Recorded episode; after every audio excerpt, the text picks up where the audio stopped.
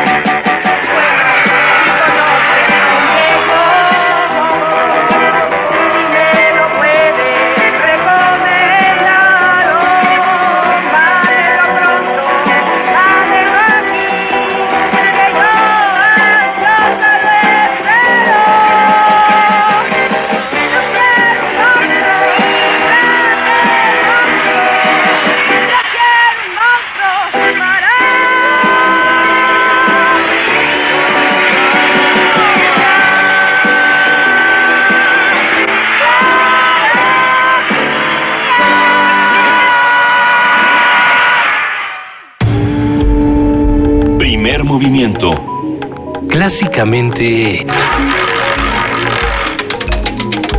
Incluyente. Les decíamos que viene algo de criaturas, les decíamos que vamos a hablar de, criaturas monstruosas aquí en primer movimiento, pero además no vamos a hablar de las, de las que todo el mundo ve en el cine. ¿O sí? Vamos a hablar de los monstruos en el cine mexicano. Y esta conversación, Juana Inés, estuvo fenomenal porque vino Octavio Serra aquí a la cabina de Radio UNAM de primer movimiento con un libro que si uno no tiene hay que conseguirlo de inmediato porque el libro es bellísimo de, desde la ilustración. La factura del misma del libro. El contenido, las criaturas que se recuperan, la, el trabajo que hace, que se hace y que realiza Octavio Serra para estar investigando desde los principios del cine mexicano todas las locuras que se les podían ocurrir de serie B y demás. Es una maravilla. Entonces sí, estuvo con nosotros Octavio Serra, escritor, creador radiofónico, profesor investigador de la UACM en la Academia de Comunicación y Cultura y por supuesto mostrólogo. Mostrólogo. Y vino a platicarnos de su libro Monstruos en el cine mexicano y habló de monstruos, de monstruos, de criaturas y de muchas otras cosas que aparecen y aparecían en nuestras pantallas. Vamos a escucharlo. Esta conversación sucedió el 2 de marzo de 2016 y fue realmente muy divertida. Vamos a verla. Miércoles de lectura. Son las 7 de la mañana con 22 minutos. Está oscuro en esta cabina. Nos apagaron la luz, yo no entendí, de pronto se apareció una silueta, se fue otra vez, no, sé qué está pasando aquí. Momias, vampiros, brujas y fantasmas son algunas de las figuras fantásticas que han formado parte de los personajes del extenso catálogo cinematográfico mexicano. El libro Monstrología del Cine Mexicano, editado por la Caja de Cerillos y el Consejo Nacional para el ex Consejo Nacional para la Cultura y las Artes, hoy Secretaría de Cultura, eh, ofrece un estudio crítico, sociológico y de investigación de estos seres que habitan no solo el cine, sino nuestros pesadillas. El cine del, el origen de este libro se remonta a la revista digital Cinefagia, cuya labor en sus 13 años de existencia ha sido reivindicar el cine de terror mexicano y contextualizarlo desde un punto de vista serio y crítico. A su vez, Mostrología del cine mexicano está escrito con un tono antisolemne, pues su intención es hacer reír a sus lectores al momento de recordar a protagonistas del cine como El monstruo de los volcanes, La momia azteca contra el robot humano o el vampirote por ocho, un personaje que, ah, que todavía sigue pro- provocándonos hilaridad, sin lugar a dudas. Para platicar sobre mostrología del cine mexicano, sobre todas estas criaturas, autores, eh, bestias y demás. Vamos a hablar esta mañana con Octavio Serra. Él es escritor, creador radiofónico, profesor, investigador de la UACM en la Academia de Comunicación y Cultura y, por supuesto, mostrólogo por excelencia. Bienvenido, Octavio. ¿Cómo Muchas estás? gracias, muchas gracias. ¿Qué, qué- Eh, qué? Nos apagas la luz, nos la prendes, de pronto se nos aparecen criaturas, pero hay una diferencia fundamental entre el monstruo y el monstruo. Exactamente. Bueno, esa es una de las premisas que tiene el libro, justamente. Bueno, en el título la plasmamos, que es monstrología. Nosotros hablamos más bien de, un monstruo, no de un monstruo. Y tratamos de, encontramos esta categoría para explicar las características de estos seres, ¿no? Este bestiario de la cinematografía nacional, que tiene sus características propias, ¿no? Y que la diferencia de los monstruos, por ejemplo, creados en Estados Unidos o en Japón o en otras cinematografías. Entonces, lo que nosotros proponemos es que, a diferencia de, digamos, de los monstruos de la Universal, por ejemplo, ¿no? Que son Drácula, Lon Chaney sí, Lon de- Chaney, sí, exactamente. O los de la Hammer, que también tenían También. toda su imaginería. Eh, Exactamente. En México se dio un fenómeno distinto, o sea, el fenómeno es que el monstruo es un poco fallido, ¿no? De alguna forma. Se le ve un Sí. poco el peluche, se le ve el peluche. Se le ve el peluche. eh, se nota que está el hilo, ¿no? Colgando ahí del vampiro. Va más en la Este, tradición de Ed Wood, quizá. es- pues mira, tienen varias este, causas eso, digamos. Eh, un poco la estrechez presupuestal, por un lado, la urgencia temporal de las producciones, ¿no? Porque se hacían rápidamente. Eh, y, y bueno, también, eh, digamos, un poco la creatividad artesanal, ¿no? De los que estaban involucrados en los equipos creativos de la cinematografía. De las Viva el papel obras. maché. Sí, exactamente. de Por todo. ejemplo. Papel piedra, todo No, lo que bueno. se pudiera. Sí, exactamente. Ah, Entonces ya nos queda Entonces, claro. El, el- el monstruo es 100% nacional, está hecho un poco de, a ver, ah, ponle un poco más de sangre, ¿no? O échale, o súbele tantito la antena. Exactamente. O, A ver, o ¿con qué hazle el diente más largo. Exacto, sí. ¿Con qué construimos un robot humano? Pues así con cartón, ¿no? Con ciertas cosas de aluminio, en fin, con, lo- con los recursos a la mano. Pero tiene otra característica también, que no, eh, digamos, habita solamente en los escenarios de terror, en los escenarios oscuros, como muchos monstruos de- del cine extranjero, sino que el monstruo mexicano se le da por habitar, ¿no? Por pasearse en otros géneros, ¿no? Desde la comedia, eh, la comedia ranchera, la sexicomedia, ¿no? Urbana también. ¿Qué sería de la sexicomedia si no hubiera criaturas milenarias? Exactamente? ¿no? Eh, Este, y, y también a veces es protagonista, a veces es el antagonista de luchadores, por ejemplo. Por ejemplo. Y a veces es el patiño, ¿no? Incluso el patiño de cómicos también. Entonces es una de las características que nosotros este, pues notamos y, y- y registramos en el libro. Ah, pero curiosamente, a ver, Sí. en el cine, en el Festival de Cine Fantástico de Nantes, ¿es? En Francia. Eh, sí, sí. Ah, Bueno, sí. Hay- Hay un importantísimo festival de cine fantástico en Francia en donde las películas de monstruos mexicanas son consideradas de culto. Se les rinde homenaje. eh, se llenan las salas cada vez que se presenta una película de los 40, de los 50, de los Así 60. es, sí. Porque los franceses piensan, y no hay que sacarlos de su error, que todo eso lo hicimos a propósito. Exactamente. ¿eh? Entonces, que lo que hacemos es un cine que se acerca a lo kitsch, no al error, sino está hecho con toda intención creativa ah, para subvertir el orden. Exactamente, sí. Lo cual es maravilloso. hay, que, hay que dejarlos que piensen eso. Sí, de- sí, pues eso es lo que decía, eh, ¿no? Es la, famo- la famosísima frase de. André Breton, ¿no? De que en México se vive el surrealismo. Este, y nosotros le responderíamos, sí, no, mucho a nuestro pesar, ¿no? Usted- Usted no sabe lo que es vivir en el surrealismo realmente. Hay- hay si lo viviera diariamente, como nosotros a lo mejor no, no lo diría en ese tono, ¿no? Pero bueno, en efecto, o sea, hay, aprecio en el extranjero por toda esta tradición de Sí. cine fantástico mexicano, que es muy variopinto. Y lo curioso es que también al, al hacer el libro, y ahorita doy crédito también a, a los coautores, yo soy uno de los cuatro autores, están Marco González Ambrís, José Luis Ortega Torres y Rodrigo Vidal Tamayo, somos los cuatro más su servidor, Octavio Serra, hicimos el libro también pensando en, en recuperar esa tradición y en ofrecerla también a, a la- a los lectores mexicanos, porque sí hay este bibliografía, digamos, hay literatura que aborda este fenómeno del cine fantástico mexicano, pero que se ha hecho en otros en otros lugares, ¿no? En- digamos en la literatura norteamericana, en la europea, eh, y ahí se ha expuesto, hay, hay este, libros interesantes al respecto, pero acá no se había hecho, curiosamente. Eh, Platicábamos el, el viernes pasado este libro Cácaro que también eh, rescata y hace una especie de exégesis de ciertas películas de, de la época de oro del cine mexicano. Y, y un poco lo que platicábamos es que existe un desdén de- en- dentro de México, un cierto desdén por nuestro cine. Y bueno, si eso pasa con la época de oro, bueno, ya los monstruos ni, ni qué decir. Así es. ¿Por qué rescatarlos?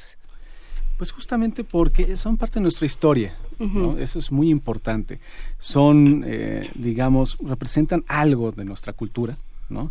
De cómo pensamos, de cómo nos relacionamos también, ¿no? Con las cosas. Eh, el- como decía, el monstruo se aparecen en diversos géneros, ¿no? En los géneros incluso vernáculos de la cinematografía mexicana, como son el, el cine de luchadores o el de ficheras. O el- Entonces, O el de, o el de charros. eh, también el de charros. sí, ¿En dónde justamente. hay monstruos y charros? Bueno, pues en el, la nave de los monstruos, En por la nave de ejemplo. los monstruos con Piporro, hay- Piporro hay monstruos y charros, sin ¿Cómo lugar no? a dudas. O sea, Piporro es el charro que se enfrenta, ¿no? A, a los extraterrestres, la invasión extraterrestre, es muy curioso. Y, y siempre en las películas de monstruos Sí. aparecen también chicas de buen ver Claro, que sí, sí, sí. enseñan un poco más de lo que se enseñaba en la época. Sí, ¿cierto? sí, sí, por supuesto. Sí, de hecho el libro también, el libro funciona de dos maneras, ¿no? El, el estudio de la mostrología. Por supuesto. Por un lado están, este, digamos, unos textos que describen las características principales, ¿no? De, de cada criatura. Es una suerte de bestiario, entonces. Sí, también. exactamente. Aquí sí es criatura, porque son creadas, ¿no? No, exactamente. Bueno. Sí, exactamente. Ahí en, en los criaderos de los estudios Churubusco y los estudios América, ahí están los criaderos de monstruos. Hay, hay muchas leyendas urbanas alrededor de todo lo que pasaba con estos monstruos. Por Sí. ejemplo, había quienes contaban esta historia de que eh, cuando David Lynch dejó abandonadas sus escenografías en los estudios Churubusco, eh, las volvieron a tomar para grabar otras películas de, como, como bien dices, sexicomedias y demás, eh, que, que, bueno, muchos ya ni siquiera la- las quieren mencionar dentro de, dentro de su cinematografía. Dicen, no, no, yo no tengo nada que ver con estas cosas, ¿no? Pero Sí. tenemos ese lado que tiene mucho sentido del humor, como tenemos el otro lado que, que algunos dirían, bueno, esto sí es cosa seria, ¿no? Por ejemplo, eh, nos escribe un radio escucha Sí, y nos sí. pregunta por el vampiro de Cronos. El vampiro de Cronos es, es Claro. espeluznante y no, no va tam- en la tradición de, del monstruo mal hecho. o- No, no, no, se- al contrario. No, yo creo que además en el, en el libro se registran también algunos logros, digamos, ¿no? Este, de, de- hay películas que están muy bien logradas, que logran atmósferas increíbles para su tiempo, Claro. digamos, porque habría que verlo también a la distancia del tiempo. O sea, cuando en los 50 se hacían este tipo, Fernando Méndez, eh, junto con Abel Salazar, hacen la, la película del vampiro. Ajá. ¿no? con Germán Robles, que por cierto es el quien da portada a, a nuestra mostrología. Y a quien recordamos con mucho cariño. Mucho. mucho, mucho cariño. Pues una película así sí causaba pues, un poco miedo, ¿no? Este, inquietud en los espectadores, ¿no? Logra atmósferas muy interesantes. Eh, Entonces yo pienso que esa y varias más fueron películas logradas, ¿no? Que sí tenían, sí cumplían con el objetivo de atemorizar a la gente. Pero también la gente, digamos, en esta cultura del cine popular, que eso es algo muy importante de lo que rescata este libro, sobre todo, que es cuando el cine era para todos, ¿no? Algo que ya no sucede actualmente, ¿no? Esta idea de que la gente podía ir, ¿no? Gente de todas las clases sociales Así es. podían llegar, ¿no? A las salas cinematográficas y divertirse. Eso era lo importante, ¿no? Entonces, ahí ten- hay una cosa importante, sí. ¿Tenemos registro, Octavio, de cuál es el primer monstruo que aparece en las pantallas? Sí, nosotros lo, lo, lo consignamos aquí en esta mostrología. Es La Llorona de 1933, de Mira. Ramón Peón. Sí, De Ramón Peón. así es. Si, si escuchan páginas eh, a, a través Soy de su yo. frecuencia, es que estamos hojeando este libro porque es una belleza. No solamente el contenido es fundamental, sino que visualmente es increíble. A mí me gustaría preguntarte, Octavio, ¿cómo, cómo es que en México se espanta? Y, y me gustaría preguntarlo en este sentido. Por ejemplo, eh, platicaba el otro día con una escritora de, de terror, Viviana Camacho, y ella decía, a ver, yo vengo de Oaxaca. Y ahí no te puedo poner al vampiro que vivía en, en la nieve o al, o- o al hombre de las nieves o a la Sí, criatura, al, al hombre lobo. que No, no, no, aquí tengo que buscar otro tipo de criaturas que, que las puedo encontrar en la playa, que las puedo encontrar eh, en la humedad, que las puedo encontrar en, lo- en diferentes tipos de resquicios, ¿no? Que cambiaba el tipo de criatura en, en nuestro país o nosotros seguíamos tomando, eh, no sé, aliens y los metíamos en, en la playa o cómo, cómo funciona. Claro, es una combinación un poco de los dos, Ajá. porque por un lado el monstruo tiene esa parte fallida, pero muy efectiva, se debe a que importa algunas, digamos, este, algunas fórmulas del cine extranjero, por ejemplo, el vampiro, por supuesto, que es eh, tratar de emular al Drácula, ¿no? De la Universal, pero al el momento que lo traen, lo adaptan a la geografía mexicana, pues ya no vive en Rumania, sino en la hacienda de los Sicomoros, ¿no? Entonces, digamos, hay esos cambios interesantes. Entonces, estas adaptaciones van transformando a los monstruos, el monstruo mexicano, justamente, ¿no? Adaptan ciertas características. Y por otro lado, también están los monstruos vernáculos, por ejemplo, la Llorona, ¿no? Ese sería Ajá, uno sí, de por esos. supuesto. También está el Nahual, ¿no? Hay una película dedicada al Nahual que, digamos, es una historia de licantropía, pero que ya tiene tintes también de, de chamanes, ¿no? Este, de brujería mexicana. Entonces, eso lo hace muy interesante. Eh, digamos, pero hay otros casos donde la comedia desborda, ¿no? Y la- el talento, la improvisación, ¿no? La espontaneidad de comediantes geniales como Tintán o Loco Valdés. No, bueno. Cuando se vuelven los fantasmas burlones, Claro. pues, ya les hacen monstruos mexicanos. Eh, son Sí. es una joya pero me quedé pensando Sí. en un monstruo muy mexicano que es un monstruo extraño que es Hermelinda Linda Ah, sí, ¿eh? exactamente. una bruja Ese, ¿El Merlinda Linda entra como monstruo? Yo esto- sí, sí, claro. entra? Sí. De hecho, lo teníamos en la lista. Bueno, ha- habrá que aquí mencionar que el, el libro se divide en 10 familias, ¿no? Digamos, eh, por orden, que por orden alfabético son así, alimañas, aparecidos, brujas. Por ejemplo, en lugar de diablos, nosotros dijimos, como, como en México se conoce, chamucos, ¿no? Eso. También los, no, no este, nombramos vampiros, sino chupasangres, ¿no? Que no es igual. No, es lo mismo. Son casi, pero no es lo mismo. Casi, casi. Pero son- acá son chupasangres. Luego, por ejemplo, todos los robots, los, eh, digamos, este toda la, la- Los la- golems, sí, los- los- todos estos golems tecnológicos acá son electrodomésticos, ¿no? ¡Ah, qué libro, sí. belleza! Los extraterrestres les decimos etes, por ejemplo. Los También etes. los etes. Eh, y sí, que ya se presta al albur, por supuesto, ¿no? Y están los humanoides, ¿no? Y momias. No mentimos zombies porque nosotros decimos que las momias, en la mostrología, que es un poco chauvinista también, nacionalista, dice que no, los zombies en México no existen, son momias, entonces ahí metimos a los que, todos los muertos Momia redivivos. azteca. Sí, la momia azteca. ¿no? bueno Popoc, por que es la momia supuesto azteca. Y- y que sí nunca tenemos- hubo una momia azteca excepto en nuestro cine Exactamente.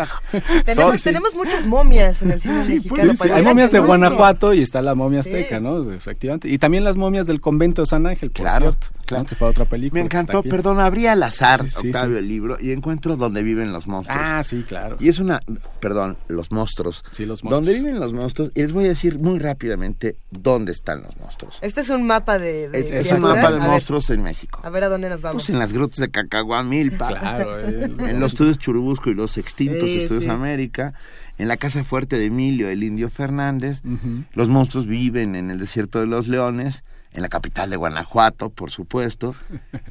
Aunque usted no lo crea, los monstruos viven en Acapulco. También, Claro. también hay monstruos Ah. submarinos. La mayoría de los monstruos viven en Acapulco, ¿cómo no? Ya dice por ahí que en el Tianguis del Chopo también. Sí, porque ahí se ubican los Ahí monstruos. es donde los podemos ubicar, si los queremos encontrar. Y, y los admiradores podemos. de los monstruos también están por allá. Exactamente. Me parece ah, un libro es- espectacular, desparpajado, lleno de imaginación, pero también lleno de información. Eh, Eso sí. ¿Cuántas películas han consignado en esta mostrología del cine Sí. mexicano, Octavio? Cuando hicimos, nada más te puedo contar que al principio teníamos una lista, hicimos al sí al vuelo, de, ¿no? Sí. De 200, 200 monstruos, ¿no? Queríamos. Ahí está Hermelinda Linda, por ejemplo. Ok. Pero al acomodar estas 10 familias y también por consejo sabio, prudente de nuestros editores, Ajá. terminamos incluyendo solo 50, ¿no? Entonces, Para sí que- poder profundizar para- en cada sí, criatura. exactamente. Y también que fuera un libro en realidad este pues asequible, porque si no iba a ser un tabicote, ¿no? De 200 las criaturas y introducirlas a, a nuevos públicos, ¿no? o a, a públicos tradicionales, pero de una forma también chacotera, como debe ser. Pero si te faltan 150 monstruos más, Sí. quiere decir que se puede hacer todavía Una una segunda parte. tercera parte. Así podría ser. sí. Excelente. Los monstruos que nos faltaron. Exactamente. Eh, R. Guillermo dice, no olviden a la bruja maldita y al monje loco. Aquí hay un Sí, pequeño sí, sí. problema porque la bruja maldita estaba en televisión, era Exacto. Tamara Garina, Sí, sí, y el sí. monje loco en radio. Nunca llegaron al cine, ¿o sí? Y el monje loco. El monje loco. El, monje loco tuvo, sí tuvo película Sí, mira. y tuvo este cómic también, ¿no? Fue de esos fenómenos casi, digamos, este Transmedia. transmedia, Transmedia, como Calimán, ¿no? Oye, Como- ¿y el chupacabras? el Chupacabras no ha tenido una película mexicana. Tuvo O sea, un acercamiento un en. Videohome, pero en, en Estados Unidos, curiosamente, ¿no? Este, pero no, no, no En tuvimos Estados ese Unidos el chupacabras Sí, fue un, sí, sí, un claro, fenómeno. claro. sí. Y nos escribe Susu, que no, no estoy seguro si nos está albureando o no, pero yo lo voy a decir. ¿Y el pulpo macho? el pulmón. ¿Eh? No creo, ¿verdad? Susu es seria, ¿no? Ahí, tene- ahí tenemos más criaturas. Va- No vamos a tratar al de... pulpo macho. No, pero está el, macho biónico, eso sí está. El es un biónico. electrodoméstico. Está, la categoría de los electrodomésticos a mí me llama mucho la atención Sí. porque no sea, eh, generalmente en el cine mexicano no es un asunto de inteligencia artificial, sino de criaturas que siguen la voluntad de los hombres y que matan en nombre de los hombres. Eh, ¿Cómo se trabaja, por ejemplo, eh, me quedo pensando en, en las familias que realizaron, eh, pues, encontraron una temporalidad, como decir, ok, en los 80 era donde se, se hablaba más de electrodomésticos, en los 70 se hablaba más de chupasangres, o, o todos iban eh, mezclados en una en una maraña Era por inmensa. temporalidad, ¿no? Y lo pregunto porque me, siempre me ha parecido que el terror refleja muchísimo de lo que se está viviendo en, en la actualidad del país, ¿no? En, en un momento Sí. histórico del país, el terror refleja algo importante. Sí, por supuesto. Eh, sí, por ejemplo, la, la creación de robots como tal, o sea, estos electrodomésticos mexicanos, Sí. eh, sí, sí, digamos, coincide en, un- en la época, digamos, del- de, la, la era atómica. Ahí es cuando los Sí. vemos que aparecen frecuentemente, ¿no? Eh, ya sea que, que sean creados en laboratorios de científicos dementes, ¿no? Deschavetados, o eh, digamos que bajen de naves espaciales, ¿no? Entonces, ahí es cuando los vemos en los 60, en los 50, en los 60, todavía en los 70, un poquito, ¿no? Pero básicamente los que acá están, por ejemplo, el robot humano, robotina, pues son, son de esa época, justamente. ¿No? Ya después aparecen otro tipo, Thor, ¿no? que es otro robot. Este, después aparecen otro tipo de seres, como podrían ser los zombitronics. Los ¿no? zombitronics. que son la creación de Humanón, que era el enemigo de Calimán. ¿no? Claro que sí. El, anemes- el, El némesis, doctor Humanón, El doctor era- Humanón, era- sí, sí, sí. Entonces, ese es, digamos, una combinación, porque en realidad lo que ha- el, el zombitronic lo que es, es una cosa fantástica. Es un ser humano al que le, tra- le, le ¿cómo se llama esto? Lo operan, ¿no? Y le insertan un cerebro de chango o de perro, según puede ser de distintos animales, más un dispositivo microelectrónico que lo hace obedecer a, a Humanón, ¿no? Los Oye, humanos. hay una versión mexicana de la isla del doctor Muró, ¿no? Eh, sí, sí, también, también. También la tenemos, la tenemos aquí en Pero no, no está en No este- viene en most- en esta. Quedaron, como había comentado, muchos, muchos monstruos, ¿no? Es muchos que- seres fuera. pero ver, pero la hay- enciclopedia. Sí, Hay sí, sí. 50 y vamos a tener que, que buscar 150 más, pero dinos algo, Octavio. Si tú tuvieras que elegir a un monstruo, ¿cuál serías? Ay, pues a mí me encantan varios. Por ejemplo, los fantasmas burlones me parecen fabulosos. O sea, con eso, cualquiera de los dos, ¿no? Ya sea Titano, o o- Loco, o ¿no? Loco Loco, sí, hacían ahí mancuerna en esa película. Que tuvo dos, o sea, fueron este, dos fantasmas de una muchacha y después los fantasmas burlones, curiosamente. Chabelo donde repetían Pepito. además escenas, ¿no? Chabelo y Pepito contra los monstruos. Chabelo y Pepito contra los monstruos. Yo quería meter, por ejemplo, a Chabelo como un humanoide, pero al final ya tampoco quedó, ¿no? Dentro de los, de los monstruos del libro. ¿no? Ahí sí hubo discusiones, ¿no? Oye. De monstruología. Nos preguntan, Carlos Pacanis dice, ¿y el pelón de las películas del santo dónde entra? Ese pelón le decían el Frankenstein, Claro, ¿sí? Sí, claro. justamente es el Era compadre de- del santo, que sí hizo de zombie a veces, ¿no? Este, de, de zombie, de Fra- del mismo Frankenstein, entonces, pues, además porque se parecía, ¿no? Sí. Este, pero fue de los que quedó, este, no, que más bien que no entró a- finalmente a la, a la edición de este volumen. Y luego hay monstruos animales. También. Tintorera, que Sí. yo recuerdo... ¿Qué tiburón ni qué nada? Sí, no, tintorera. tintorera, Tintorera que estuvo muerto toda la película, ¿no? ¿Cómo? Tintorera que estaba muerto toda la película. lo iban jalando y Sí. al pobre animalito, Sí, lo iban haciendo... Hasta- no, bueno. Sí, ojalá. ¿Es Es con Hugo Stiglitz? Eh, Hugo Stiglitz, este, también Andrés García, ¿no? También, este, Una sí. cosa. Dirigido, o codirigido por Ramón Bravo, ¿no? Que hace toda Claro, la que hace las submarina. escenas submarinas donde sí se ven tintoreras Sí, vivas. Exactamente, ¿no? Es el único Y René momento. Cardona Jr., exactamente. Tenemos un mensaje de Analu Campos, a quien le mandamos un abrazo. Ella también es monstróloga por excelencia. Ah, bien, y, bien. y nos hace una pregunta. Ella nos dice: ¿Los monstruos creados en el laboratorio del malvado científico de locura de terror no podrían ser zombies? Eh, pues, Es una pregunta muy específica. Sí, sí, bueno, hubo discusión.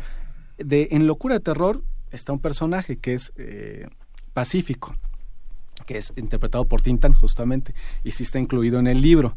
Entonces lo que le hace con la silla esta electromágica, ¿no? Donde lo ponen es que le conservan el rostro humano, pero el cuerpo se vuelve esquelético. Ya me ¿no? acordé. Y ese es un humanoide que está consignado en el libro. Eh, Lo, lo podemos encontrar Sí, aquí. acá está. Se llama Pacífico el personaje, el personaje y es interpretado por Tintán. Y fue, curiosamente, la imagen que más trabajo nos costó conseguir. ¿Sí? Sí, sí, sí. Uno diría que Tintán, digamos, con, con toda la filmografía extensa, pero que es muy popular, ¿no? Muy conocido, pues sería como más fácil, ¿no? De conseguir cierto, este, todo, Un estilo. Sí, un estilo, todos los, los- los materiales. Y no, fue una de las que no tenían coleccionistas privados y fue mediante una subasta en internet que la encontramos.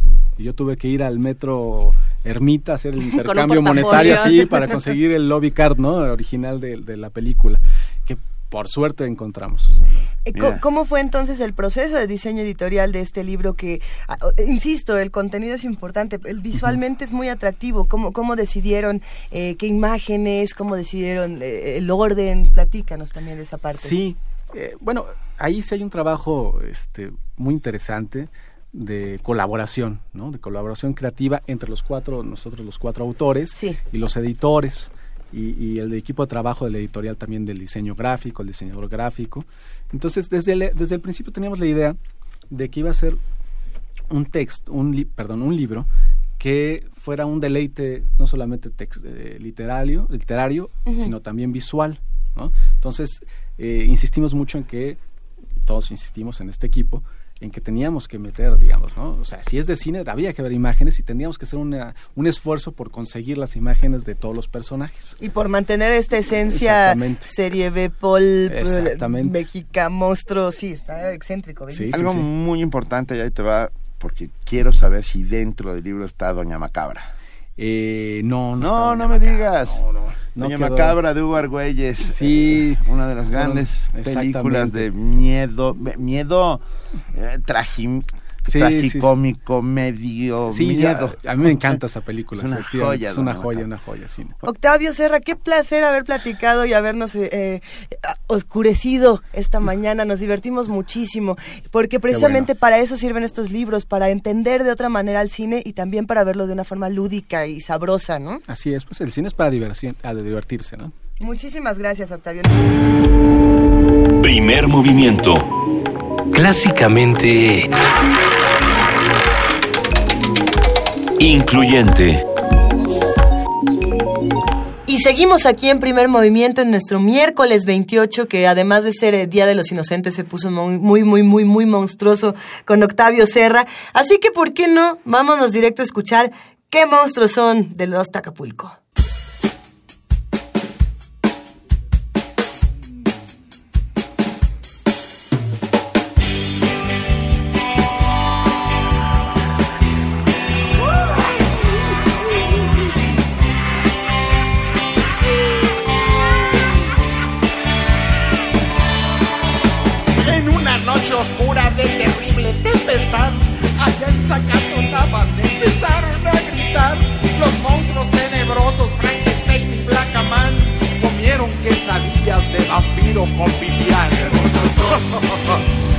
A ver niños, siéntense en mis piernas, les voy a contar historias de monstruos.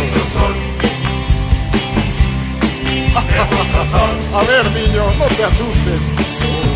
Bailaba la llorona en los brazos de Aquaman Y Drácula violaba al compás de cha cha cha Morticia se peinaba con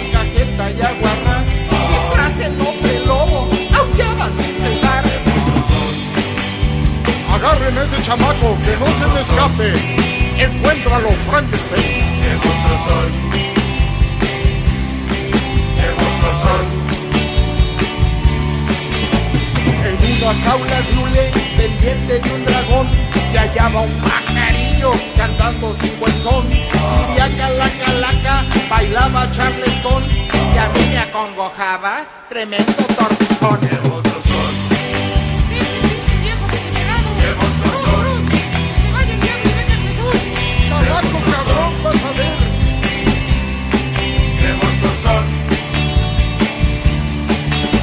Después el gato loco la luna contempló, ladrando el pobrecito,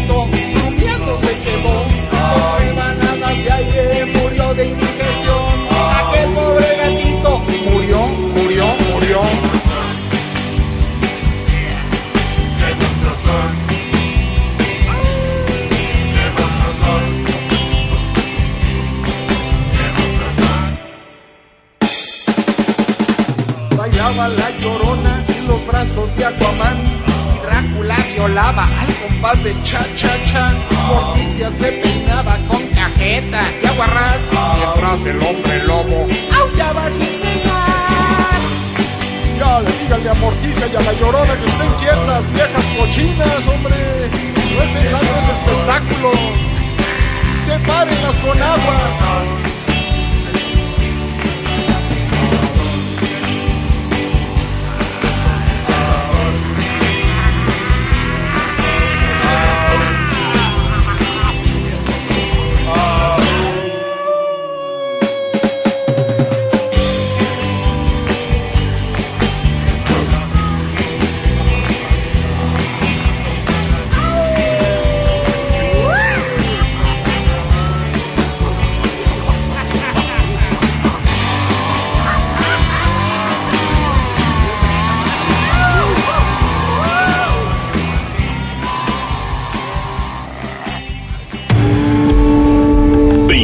Movimiento. Clásicamente incluyente. Y después de escuchar qué monstruos son de Los Acapulco, ¿te parece si escuchamos como todos los miércoles, Luisa, a Angélica Klen, la directora de la, la titular de la dirección de danza? Bueno, es que ella nos ha enseñado que la danza es un derecho. La danza es un derecho y no solo, es también un producto de la necedad de la maravillosa necedad.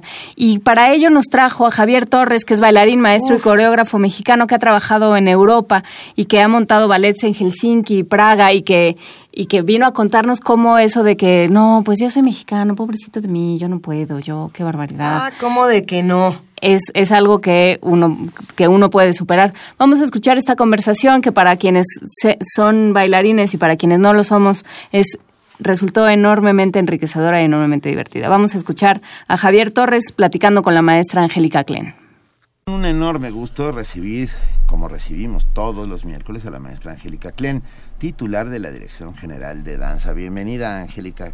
Hola, buenos un días. Benito. No, Buenos hombre, días. ¿Cómo están? muy no, bien. pues contentos porque además regresa a la cabina de Radio UNAM de Primer Movimiento Javier Torres, él es bailarín, coreógrafo, maestro, me- mexicano que ha trabajado por más de 25 años en distintos lugares de Europa y bueno, que en los últimos años ha montado algunos ballets en Helsinki y Praga, pero eso nos lo vas a Y contar tú, sobrevivió Javier. 25 Sí, sí, sí. años a la oscuridad de Finlandia. Eso es heroico, ¿verdad? Eso, te juro- Bienvenido, te juro que eres bienvenido. mi héroe. La supervivencia, eso sí que es, fue increíble. Cuéntanos, Javier. Cuéntanos, Javier. 25, 25 años. años. Ah, los dos. Pues eh, ha sido una experiencia maravillosa estar en Finlandia, aunque como estábamos platicando ahorita con Benito, sí no es algo fácil, sobre todo cuando uno deja de hacer lo que le toca en la vida, si está en el lugar que no es el más propicio, uno empieza a sufrir. Pero no puedo decir que Finlandia haya sido una cosa terrible en mi vida, al contrario, Finlandia me hizo crecer. Yo me fui de México a los 25 años más o menos, me dieron una beca para irme a Alemania, una revista que se llamaba Ballet Internacional, y gracias a ellos, ahora sí que como diríamos aquí en México, crucé el charcote. Y este y estuve tres meses tomando cursos vía Pina Bausch, que era una de mis pasiones No, en aquella bueno. época. Yo era clásico, ¿eh? yo, yo me hice aquí en la escuela de, de ballet de México, la escuela de danza clásica aquí en México.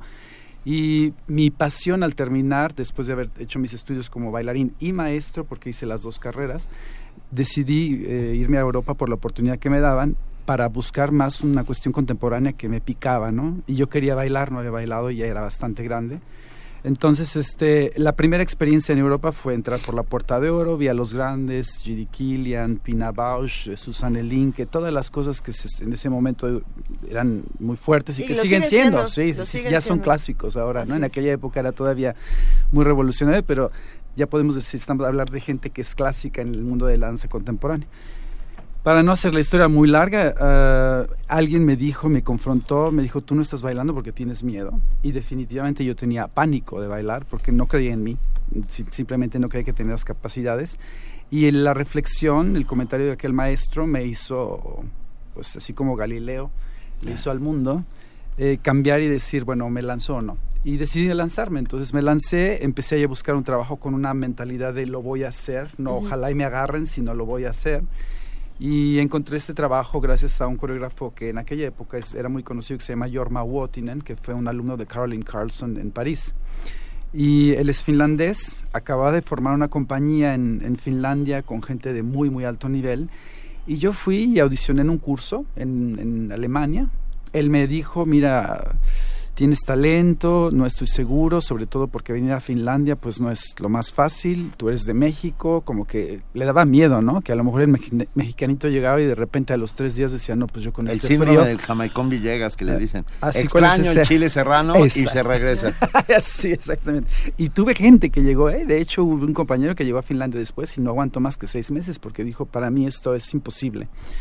Finalmente me fui, eh, llegué a Finlandia, fue un periodo como de un mes de prueba y cuando vio que yo estaba verdaderamente aferrado a la idea de bailar y de trabajar en la compañía, a mí no me importaba, me acuerdo que la primera vez que bajó la temperatura a menos 20, yo me fui con mi traje de esquiar porque yo no tenía la menor idea de cómo vestirme, entonces cuando llegué al teatro la gente se atacaba de la risa, pero se le salían las lágrimas porque yo iba como, con mi overol No entero.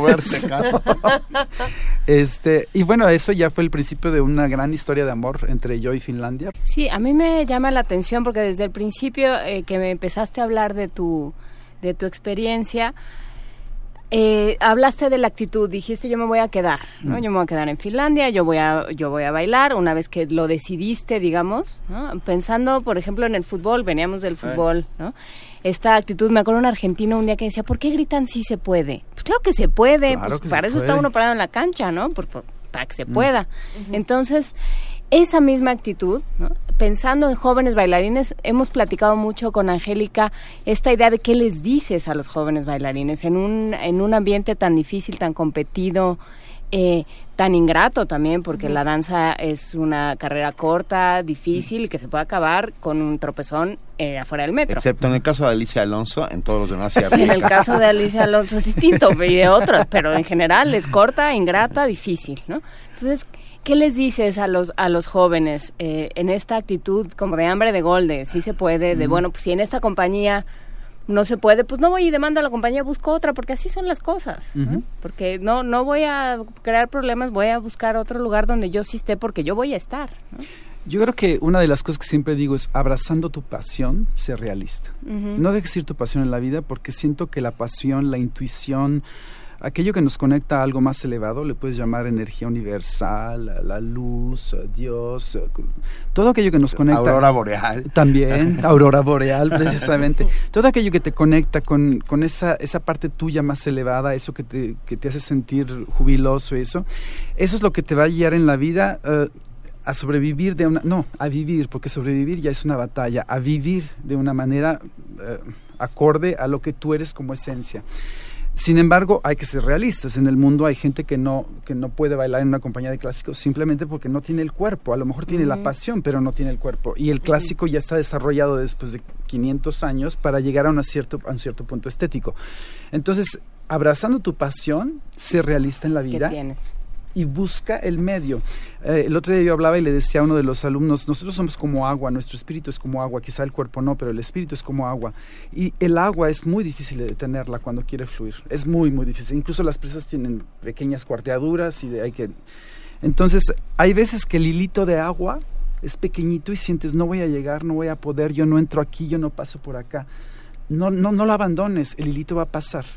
A dónde llegas quizá no es a donde tú crees, pero de que hay un lago allá atrás, hay. Quizá no es el lago que tú esperabas, pero de alguna manera vas a llegar al lugar en donde tu espíritu va a entrar en esa agua, en ese contacto con esa otra agua y vas a crecer como persona y como ser humano. Entonces, sí, el aspecto de ser realista, hay mucha gente que viene y me pregunta, maestro, yo voy a bailar. Le dije, eso yo no te lo puedo decir porque a mí me dijeron que no y bailé todo. No te lo puedo decir. Ahora, ¿dónde? Eso sí no te lo puedo decir, eso depende de ti. Pero me gusta mucho esta manera de ver. Yo me pregunto, ¿un bailarín baila fuera del escenario? Quiero decir, no en los ensayos, no. Baila solo en casa, baila cuando despierta y de repente siente ese impulso y lo hace en medio de la sala. Este es como el momento risky business. De Yo bailo en donde se pueda. En donde se pueda, bailo en el baño, cuando me baño, si puedo bailar en la cocina, cuando me llega.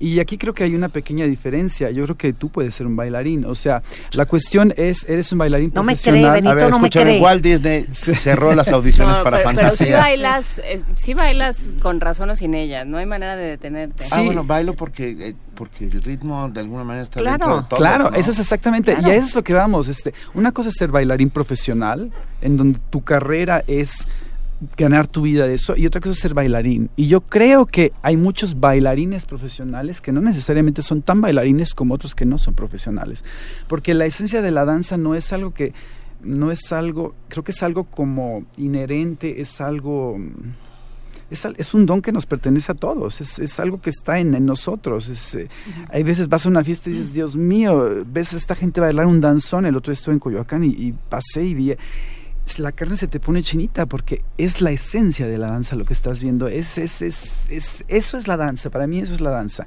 Ya después que la refines y le pongas técnicas y le pongas medios para hacerla a un punto más refinada, eso es otra cosa, pero la esencia de la danza es eso que se mueve adentro de ti, que a veces puede ser mínimo, pero se mueve. Ah, pensando en esto que acabas de decir y recordando eh, lo que pasa en Coyoacán y lo que pasa en muchos barrios de nuestra Mm. ciudad y del país, nos pregunta R. Guillermo, y esta pregunta me, me parece que, que viene mucho a caso. Cuando un experto en danza está fuera de México por tanto tiempo, ¿qué es lo que más extraña de este país tan revuelto? A, a mí lo que yo lo que extraño es la esencia del mexicano. Es este, eh, este saber reírse de, la, de, los, de las situaciones más duras que podemos pasar. Este, puede haber situaciones políticas, puede haber situaciones catastróficas y al día siguiente hay un chiste. Sabemos reírnos de la vida y creo que es un aspecto muy positivo. A veces lo es negativo también porque no hacemos lo que tendríamos. Pero eh, en Europa hay una tendencia a ser mucho más serio en cuanto a las cosas, mucho más... eh, Rígido. rígido. Entonces, cuando llego a México es como entrar en una especie de mini fiesta, ¿no? Me subo al taxi y lo primero que hago es preguntarle cómo le fue y nada más esperar y rogar que me cuente su vida porque Ah, pero cada día de Eres de mi claro, equipo, claro, eres de mi equipo. claro. y además se lo, se lo he enseñado a mis a mis sobrinos. Le digo es que la vida en México está llena de, de aventuras y llena de historias fantásticas y lo único que tienes que hacer es abrir tu corazón y ser lo suficientemente abierto con la gente. Entonces cuando llego me dice, ¿qué te contó el taxista el día de hoy? No, pues ya me contó esto y esto. Y eso siento que es algo, no se da en Europa. Es más difícil. Hay, ya en Francia es un poco más fácil porque hay mucho inmigrante de- del norte de, de África y tienen más a hablar, a ser más dicharacheros, como diríamos nosotros. Pero en México sí esta cuestión del humano es... ¿Y los estudiantes cómo son? ¿Con qué te has topado en, en Europa y en México? Fíjate que es curioso porque hay cierto paralelismo en cuanto al estudiante de danza en México y, en, y en, en Europa. Creo que viene ya de una especie de escuela, sobre todo porque yo doy clases en clásico, ¿no? Y, y yo precisamente hablaba ahí con los alumnos, les decía, desafortunadamente en nuestra escuela, en la enseñanza que tenemos, nos entrenan un poquito a mantenernos como, como niños, desde que somos niños hasta que terminamos de bailar, porque siempre tenemos un entrenador que nos está diciendo esto no, esto sí, eh, súbele el hombro, va, apúntale el pie y no sé qué. Y desafortunadamente muchas veces nos quedamos en eso, el maestro da y da y da y el alumno toma y toma y toma. Y yo siento que esto no es una cosa que pasa en México, pasa en todos lados porque la educación de la danza clásica en, por muchos siglos ha sido así, ¿no? Un poco como el tirano que yo te digo lo que haces y tú te mueves como yo debo. Y yo no creo que sea la, la- la actualidad de, de- de- la danza, que deba ser. Yo creo que debemos de cambiar eso. ¿Qué puede uno eh, aprender de los alumnos? Uf. si tú les das un poquito, un poquito de espacio, aprendes la mitad. El problema es que si los alumnos ya están bloqueados desde que son niños, para que se abran. Entonces, a veces yo entro al salón y digo, ¿cómo están? Y nadie responde. Les dije, ¿cómo están? Entonces ya uno dice, Pues bien, maestro. Y esto pasa en todos lados, ¿eh? O sea, no es aquí en México. Esos, esos son los paralelismos que veo en la... ¿Y tiene que ver con la, con la danza clásica o pasa en otras disciplinas? O sea, pasa en otros tipos de danza. No, definitivamente yo lo veo en la danza clásica porque en la danza contemporánea la búsqueda es mucho más interna desde un principio. En la danza clásicas nos, nos, nos enfocamos mucho más a la cuestión eh, lineal, a la, a la cuestión de cómo se ve. Yo siento que en la danza, en las cier- ciertas danzas eh, contemporáneas, porque hay ciertas técnicas que son hasta cierto punto igual de rígidas que la danza clásica, eh, pero el problema es que nosotros al concentrarnos en la forma, dejamos de buscar esta cuestión interna y la buscamos al final. No es que no la busquemos, ¿eh? no, no estoy diciendo eso, creo que la buscamos, pero a veces la dejamos como demasiado tarde en el proceso de educación, tendría que estar desde el principio, ¿no? ¿Cómo lograste eh, en, en entrar? eh, Javier es una persona muy creativa. ¿Y cómo, cómo lograste entrar a esta parte creativa con dos, dos, dos producciones grandes del, del repertorio tradicional como son La Valladera y La Bella Durmiente? Y por otra parte, hacer una producción de, eh, de tu autoría totalmente Mm. con La Bella y la Bestia. Bueno, el- mi proceso de coreografía es muy largo porque desde que me fui de México yo ya sé coreografía, ya había hecho, comenzado a hacer coreografía. Después, durante 10 años tuve una compañía en Finlandia que se llamaba la, la Compañía de Danza de Javier Torres. De hecho, vine a de giras a México en aquella época. Y tuvimos dos giras aquí, estuvimos invitados al Centro Nacional de las Artes, fuimos a Guanajuato. Este, después de un rato yo me dedicaba más que nada a una cosa ne- contemporánea neoclásico, digamos, si lo tengo que catalogar, porque cada producción me salía un poco diferente, cosa que tampoco era fácil, porque la gente siempre espera que tengas una línea y poder comprarte. Para poder comprarte y hacer el marketing tienes que tener una línea. Y a mí eso de las líneas, a veces como que me pica un poco, entonces yo decía, esto ya lo hice, quiero probar otra cosa. Después de un rato dije, yo no, no estoy llegando, ya- yo creo que ya andaba yo por los finales de los 30, dije, no estoy llegando a donde yo quiero llegar en coreografía porque me estoy autocopiando y para mí la falta de honestidad en, el trabajo, para mí, ¿eh? porque no es, no es una no estoy juzgando, hay otra gente que al contrario, de la repetición hace una obra de arte. En mi caso, la repetición no me interesaba y decidí dejar de, de- de trabajar en mi compañía y la cerré. Y como a los tres años, como cuando ya me estaba yo, necesitaba yo crear algo, me, algo me faltaba, se me ocurrió que en la compañía, que era el Ballet Nacional de Finlandia, no teníamos una buena bella durmiente. Y yo acababa de tomar un curso de dirección de teatro en Londres y dije, yo estoy listo para reestructurar la bella durmiente, retrabajar todo lo que es la dramaturgia de la Bella Durmiente, que es muy débil, porque es un ballet originalmente de casi cuatro horas, en la que hay personajes que salen y salen y salen sin ligarse unos con los otros, y que ya no es actual. En nuestros días, una Bella Durmiente así, el público ya no aguanta, ¿no? No estamos ya entrenados para sentarnos cuatro horas, vivimos de otra manera, somos mucho más rápidos. Entonces, como prácticamente chiste, fui y le dije a mi directora, yo le puedo hacer una Bella Durmiente, usted eh, va a invertir en un proyecto que creo que ya es bueno porque es Bella Durmiente de Tchaikovsky y yo creo que el proyecto que tengo es muy interesante porque lo voy a hacer mucho más accesible para públicos más jóvenes sin quitarle la parte tradicional. Entonces fue lo que hice, así empezó y para mi sorpresa, porque digo, lo hice con mucha seriedad, trabajé dos años en la producción. El, el proyecto fue un éxito, pero rotundo, rotundo, rotundo. Y de ahí una cosa se ligó a la otra. Praga me compró la misma producción y al, al año de eso, a los dos años de eso, eh, se me ocurrió, dije, bueno, voy a probar un ballet que sea mío.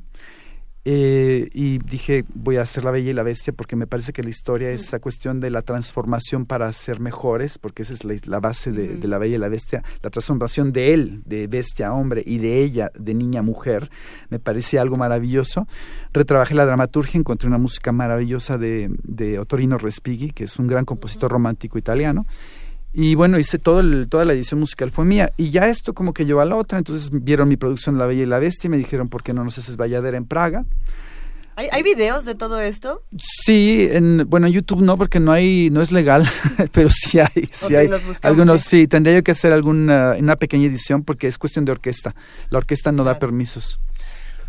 Qué maravilla. Ah, Yo, perdón, pero creo que el mejor elogio que puedo hacer en este momento es que si yo alguna vez hubiera, me hubiera dedicado a la danza, me hubiera encantado tener un maestro como tú. De verdad, la pasión, la pasión que desbordas y la, y la Oye, todavía no es tarde. No, sí, sí, todavía no es tarde. y me voy de aquí a dos semanas. Entonces, cuando tú quieras, nos vemos. No. Mejor te volvemos a te traer. volvemos a traer y a Claro, invitar claro, porque de verdad ha sido ha sido una conversación deliciosa inteligente ah, y que nos aclara un montón de cosas Yo Eh, creo que nuestra- la, la fortuna que tenemos de poder tener conversaciones como esta se abre gracias a Danza UNAM. Muchísimas gracias, Angélica Klein. siempre. Gracias en estos por traer a encuentros Javier. Y de, de verdad ha sido una... Las redes sociales están llenas de gente que te felicita y que te abraza y que te agradece Gracias, eh, un lo que has placer. hecho. placer. De verdad, muchísimas gracias a los dos. Fue Un gusto y bueno, como siempre terminamos, la danza es un derecho de todos y qué bien que tengamos mexicanos haciendo cosas maravillosas en el extranjero. Primer movimiento. Clásicamente diverso. Más notas que nos propone la universidad para cerrar este año.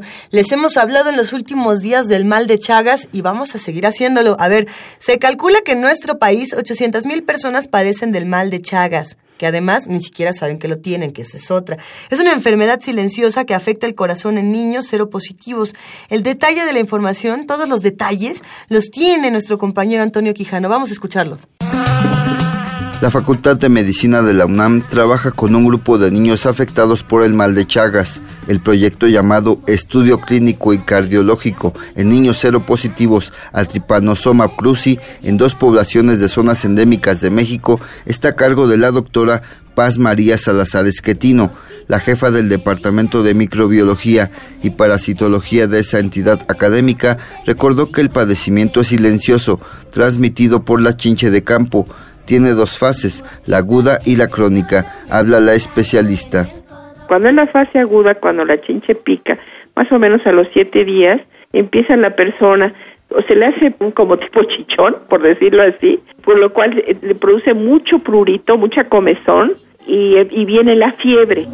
En la fase crónica, 15 o 20 años después, los daños en adultos son irreversibles, sobre todo para el corazón. Aquí nosotros lo que estamos haciendo con el estudio en estos niños es precisamente como apenas empieza las alteraciones en el corazón, es detectarlas, porque con el tratamiento pueden ser estas, estas, estas lesiones regresivas, pueden regresarse y en ese momento curarse, a diferencia del adulto, ya cuando pasaron 15 o 20 años, pues de esos 15 o 20 años ya lesionó tanto el parásito al corazón que ya el corazón está, pues, eh, podríamos decir, inservible.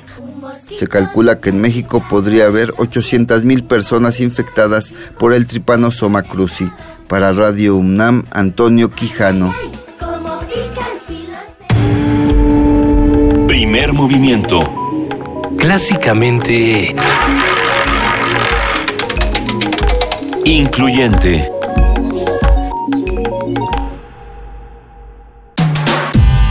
Primer movimiento.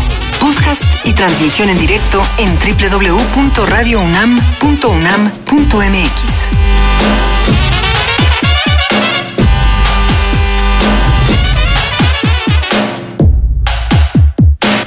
Estamos de regreso aquí en la segunda hora de primer movimiento y como todos los miércoles vamos a escuchar al MUAC, al, al programa, no, al Museo Universitario de Arte Contemporáneo, al, es que es como el programa de artes visuales o algo así, pero es, para nosotros es el MUAC. Para nosotros es el MUAC porque además eh, queremos mucho el trabajo que hace el MUAC y los radioescuchas que hacen comunidad con nosotros han disfrutado muchísimo de los distintos programas, las distintas exposiciones que se ofrecen desde estos espacios. Una de ellas, y yo creo que ha sido la, no me atrevería a decir la más querida porque Anish Kapoor eh, se ha llevado gran parte de, la audiencia del MUAC y, y uno de los mayores aplausos, pero uno de los proyectos, no exposiciones más exitosos que ha planteado el MUAC es el MUAC en tu casa. Eh, esta, esta conversación la llevamos con Aide Vidal Trejo, María Fernanda Vaga Osnaya, eh, que precisamente nos contaron cómo se hace esto del MUAC en casa y cómo ¿Y los qué museos. se siente tener al MUAC en su casa? Porque María Fernanda Vaga Osnaya, que es de la Prepa 6, Eh, Antonio. Caso, tuvo en su casa una, una pieza del MUAC. Vamos a, a escuchar qué cuenta y cómo le fue. Ya están en cabina y lo agradecemos inmensamente. Aide Vidal Trejo, coordinadora de mediación y servicio social del, de la Dirección General de Artes Visuales y el Museo Universitario de Arte Contemporáneo, MUAC. Bienvenida, Aide. Buenos días, muchas gracias. Y no, pe- pero no viene sola. No, Te trajiste a María Fernanda Vega Osnaya del equipo Alas de Águila de Prepa 6. Pa- cuéntanos qué, qué está pasando. Bueno, ahorita... Ay, muchas gracias. Sí, claro, perdón. Muy, muy bienvenidas. Gracias Muchas por estar con nosotros. Bueno, ahorita este, venimos a platicarles un poco de lo que es el proyecto El en tu casa. Es una iniciativa del Museo Universitario de Arte Contemporáneo que busca acercar a los jóvenes de nivel medio superior de la UNAM, tanto de las preparatorias como de los colegios de ciencias y humanidades, a los distintos procesos de conservación, resguardo, monitoreo, eh, difusión y disfrute del arte contemporáneo. Eh, Es decir, eh, yo tengo una pieza y digo, a ver, vamos a ver en qué casa la vamos a acomodar. Hay todo un proceso eh, para, para saber con quién se va cada pieza y se queda un buen rato por allá. Sí, hay un es un concurso en el que los jóvenes registran sus proyectos, les preguntamos qué harías para tener una pieza de la colección del MOG en tu casa, cómo la difundirías con tu círculo de amigos, familias y con tu comunidad. Y entonces, este, en esta ocasión, en esta cuarta edición, tenemos siete proyectos. Ellos se llevan efectivamente la pieza a los domicilios por un periodo de siete semanas. Siete semanas. María Fernanda. Yo, ver, María Fernanda, yo tienes soy una... parte de ese proyecto. A Yo ver. soy una de las concursantes de que salió de todo todo el proceso de que es mandar tu iniciativa para saber qué quieres hacer, cómo quieres difundir la pieza. Yo salí, mi equipo y yo salimos ganadoras de ese proyecto y ahorita estamos siendo partícipes, estamos haciendo las labores de difusión, estamos, expli- bueno, estamos haciendo enlaces de la pieza y ya tuvimos como el curso que fue para aprender a cu- a el cuidado de la pieza y pues como todos los procesos museográficos. ¿Ya tienen la pieza? pieza ¿Qué pieza? es? Mi, mi equipo se llama Alas de Águila y tengo la pieza de Cuerpos Dóciles de Luis Felipe Ortega. Ah, ok. ¿Cómo, Eh, cómo es? ¿Qué tienes ¿qué que hacer para Es cuidarla? una, es una escultura, Es una pintura, es- Yo tengo una fotografía. Parte del proyecto es que entendamos que el arte contemporáneo, todos como jóvenes, que entendamos que el arte contemporáneo no es solo pintura y escultura, sino que hay fotografía y performance y muchísimas otras formas de arte contemporáneo. Entonces yo tengo una, una pi- fotografía de Luis Felipe Ortega que trata sobre el cuerpo. Luis Felipe Ortega, hemos tenido contacto con él, es una parte importantísima del proyecto, que tenemos la oportunidad de estar en contacto con el artista. Entonces, al poder estar en contacto con el artista, aprendemos muchísimo más a fondo su intención y cómo ha evolucionado él como persona. Entonces, tenemos la oportunidad de aprender muchísimo. Qué maravilla. Y Ah, no, no. Por ¿Está, favor, está en tu casa la pieza en este momento? no, no, no. La casa es de una de mis amigas porque mi porque es la más cercana a la comunidad. Es la más cercana. Entonces, se llevan, se llevan esta fotografía a la casa, a la casa de tu amiga, y desde ahí lo que tienen que hacer es difundir que está ahí para que la, la comunidad se acerque, los visite, eh, aprendan ellos también todo lo que ustedes están aprendiendo junto con el autor. Eh, han, han tenido ¿Dónde la pusieron? ¿Dónde? Yo quiero saber de eso. ¿Dó- ¿Dónde está? Este, mi ver casa, es mi- la casa de mi, en la que está ubicada mi pieza está en la colonia Benito Juárez y es en la colonia Portales. Delegación Benito Juárez, colonia Portales. Este, en la calle Odessa. Y el chiste es que está súper cerca de mi prepa, que es la Escuela Nacional Preparatoria número 6. Y entonces, como está cerca de la prepa, queremos acercar a toda la comunidad mm, estudiantil a que se acerque, a que pues estando tan cerca, que tengan la oportunidad de conocer el arte contemporáneo de una forma completamente diferente. O sea, que vayan, tu idea es que vayan a casa de, de tu compañera, ¿no? Como a- al niño, pa, yo insisto, es el niño Es- palaico. pero está padrísimo. Entonces, ¿quieres que vayan ahí? ¿Y ¿Está en la sala? Uno entra, a la- uno toca en la casa y dice, vengo, vengo a ver el... el- Uno toca la casa y está, abres la puerta y está ahí. Entonces, pero el chiste no es nada más que veas la pieza y que digas, uy, una pieza de arte contemporáneo. Gracias por venir, pueden irse, sino que entiendan la pieza y entiendan el arte contemporáneo. O sea, entonces nosotros hacemos activación, hacemos actividades como de qué sienten y qué piensan ellos. Somos enlaces. En el MOAC hay chicos que se llaman enlaces y ellos te explican las piezas o te piden tu opinión y tu sentir. Nosotras hacemos lo mismo. Nada más que una escala pequeña y en un ambiente diferente para que realmente tengan la confianza de decir, opino esto, Sentí está esto. bien. Ajá, que realmente tenga la confianza de decir, es esto. Y que no que sea en el museo que digas, ay, pues igual y no lo entiendo, pero qué pena porque estoy en un museo. Sino es romper ese esquema y decir, si estoy en una casa, puedo hacerlo diferente. Eh, esta chica nos va a quitar la chamba a todos. Está, empezando por el MAC, prepara, abusados. María ¿eh? Fernanda, Wow. nosotros podemos llegar a tu casa. O sea, si yo ahorita salgo, salgo de primer movimiento y digo, bueno, me quiero ir a ver un poco de arte contemporáneo, ¿puedo ir a la casa? No ahorita, porque solo tengo como la exposición jueves y viernes Ajá. a partir de las 3. Entonces, es todos los jueves y los viernes a partir de las 3 en la calle Odessa. Los esperamos. Mañana, mañana Pero, nos vamos a dar una Calle. Odessa número 804. En la calle de esa número 804 en la Portales está esta pieza, está el equipo Alas de Águila de Prepa 6. No sabes qué gustazo me da ver eh, cómo te desenvuelves y con qué pasión están hablando del proyecto. A ver, eh, María Fernanda, aquí, a ti te toca una fotografía, pero, pero mencionas algo bien importante y es que el arte contemporáneo no solo es pintura y escultura, que es lo que muchos eh, de pronto tienen en mente, sino que también hay performance, hay instalación, hay juegos de luces, hay, hay, este, instalación sonora.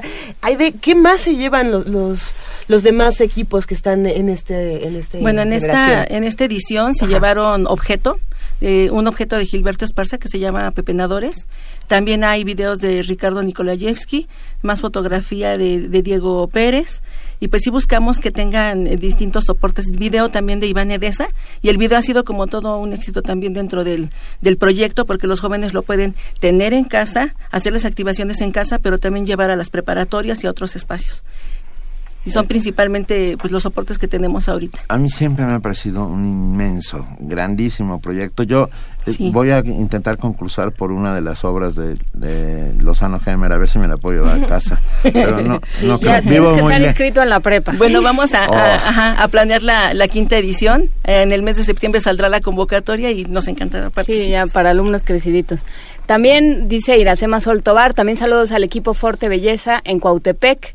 Excelente la idea de conexión del arte con la comunidad. Ellos también, ellos qué se llevaron, ¿sabes? Sí, ahorita eh, Fuerte Beleza tiene la, la pieza de contador de Iván Edesa y también tenemos proyectos en la delegación Xochimilco, hay dos, en, el- en la comunidad de San Gregorio en Xochimilco, que está en una zona totalmente de chinampas, y también en la zona Xochimilco Centro. Una pieza de J Izquierdo, que es una videoinstalación. Excelente. Y entonces ahí, por ejemplo, esta pieza era muy grande, te llevas parte de, de, lo, de lo que es la pieza. Y lo más importante, de lo que se me hace muy, muy importante, es que los jóvenes tienen esta oportunidad de convivir directamente con los artistas, de ver que son personas de carne y hueso, que piensan, que sienten, que conviven con ellos. Para el artista también es una experiencia este, increíble, porque nos lo han dicho de esta forma. Dice, saber que escuchas muchas veces a la gente del museo lo que piensa de tu pieza, pero no a, a- a las personas, a los críticos, y eso los escuchas, dice, pero no a las personas que viven, que sienten y que les usuarios, generas. ajá, Sí. a bonito. Yo voy a proponer que manden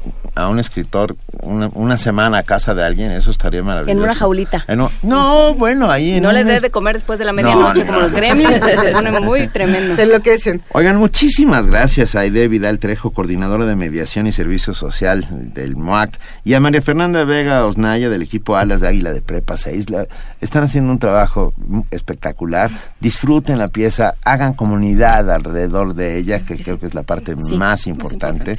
Y, y la verdad, muchas, muchas felicidades. Muchísimas gracias. Primer movimiento. Clásicamente Universitario. Estamos aquí en primer movimiento que les decimos que es miércoles 28 de diciembre y nosotros no estamos aquí, pero sí estamos aquí. Y es Día de los Inocentes. Y es Día de los Inocentes y aunque usted lo crea, esto no es una broma. Bueno, hay cosas que pareciera que sí en este país que ha estado tan convulso y tan contradictorio y sobre todo que nos ha llenado de sorpresas que, que bueno, podríamos ir recordando como los eventos más eh, choqueantes del 2016. Deberíamos de hacerlo ahora que nos acerquemos a la recta final. A lo mejor para el viernes podríamos hacer nuestro top 10 de los momentos más extraños eh, que se vivieron en México este año. Pero yo, yo creo que hay que hacer también otro tipo de reflexiones y una reflexión que fue de lo más interesante y que se transmitió el 15 de abril aquí en Primer Movimiento fue la que tuvimos con Mardonio Carballo. Él nos se preguntaba y nos preguntaba a todos qué tan nacional es la lengua nacional. Porque bueno, ahí había unas, unas discusiones que se pusieron bastante duras. Porque ahí la, la Academia Mexicana de la, de la Lengua dijo, propuso de pronto, ¿por qué no nombrar el español como lengua nacional? Es y, el top ten, ¿eh? Y, y sí es un asunto que desata, que parece muy sencillo y que parece muy inocuo, pero que desata una serie de asuntos de, de, trae consigo una serie de asuntos de identidad, de quiénes somos, de, de cómo hablamos y de cómo aprendemos, un montón de cosas. Entonces vamos a platicar Vamos a, más bien a recuperar la conversación con Mardonio Carballo, poeta nahuatlato, que nos dice qué tan nacional es la lengua nacional. Vamos a escuchar lo que nos dijo. Nota Nacional.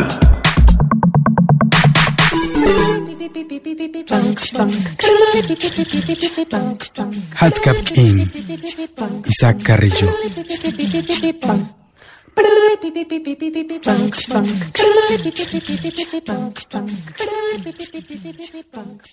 Hatskap kine chokosakan yetel sakpet. Utial helele keyem ik yetel taab. Chumuk ine buul wa yetel uha ilchen. Oknak ine kalanta ba. Tech.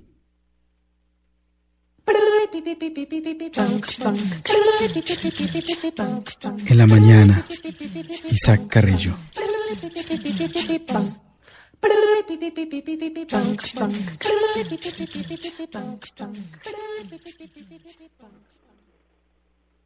En la mañana, atole caliente y tortillas cocidas por un lado. Para el descanso, pozole, sal y chile. Al mediodía, frijoles, tortillas y agua de pozo. En la noche, cuídate. Tú.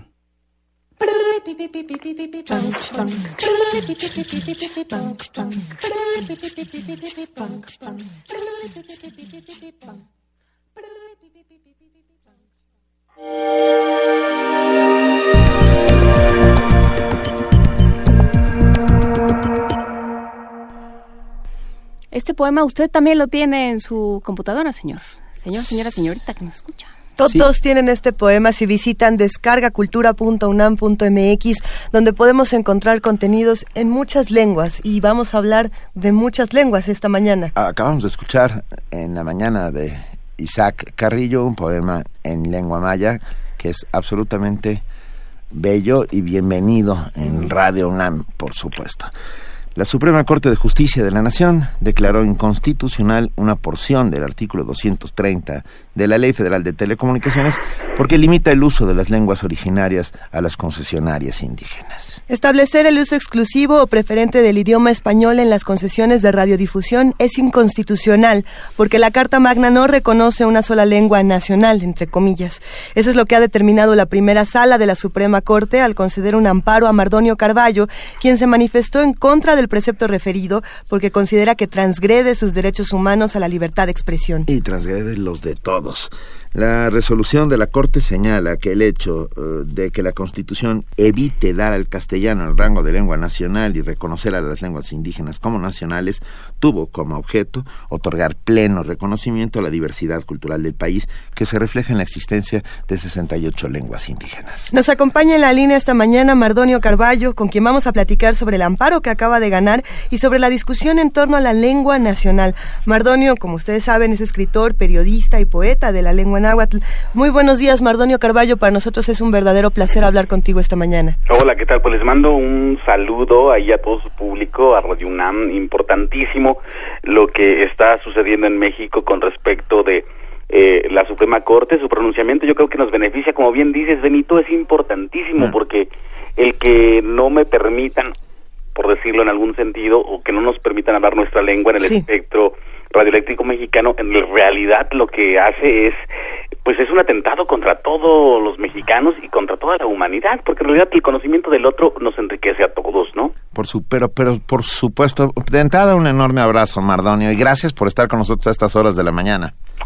es, es importante decirlo, Es importante uno trasnocha bastante.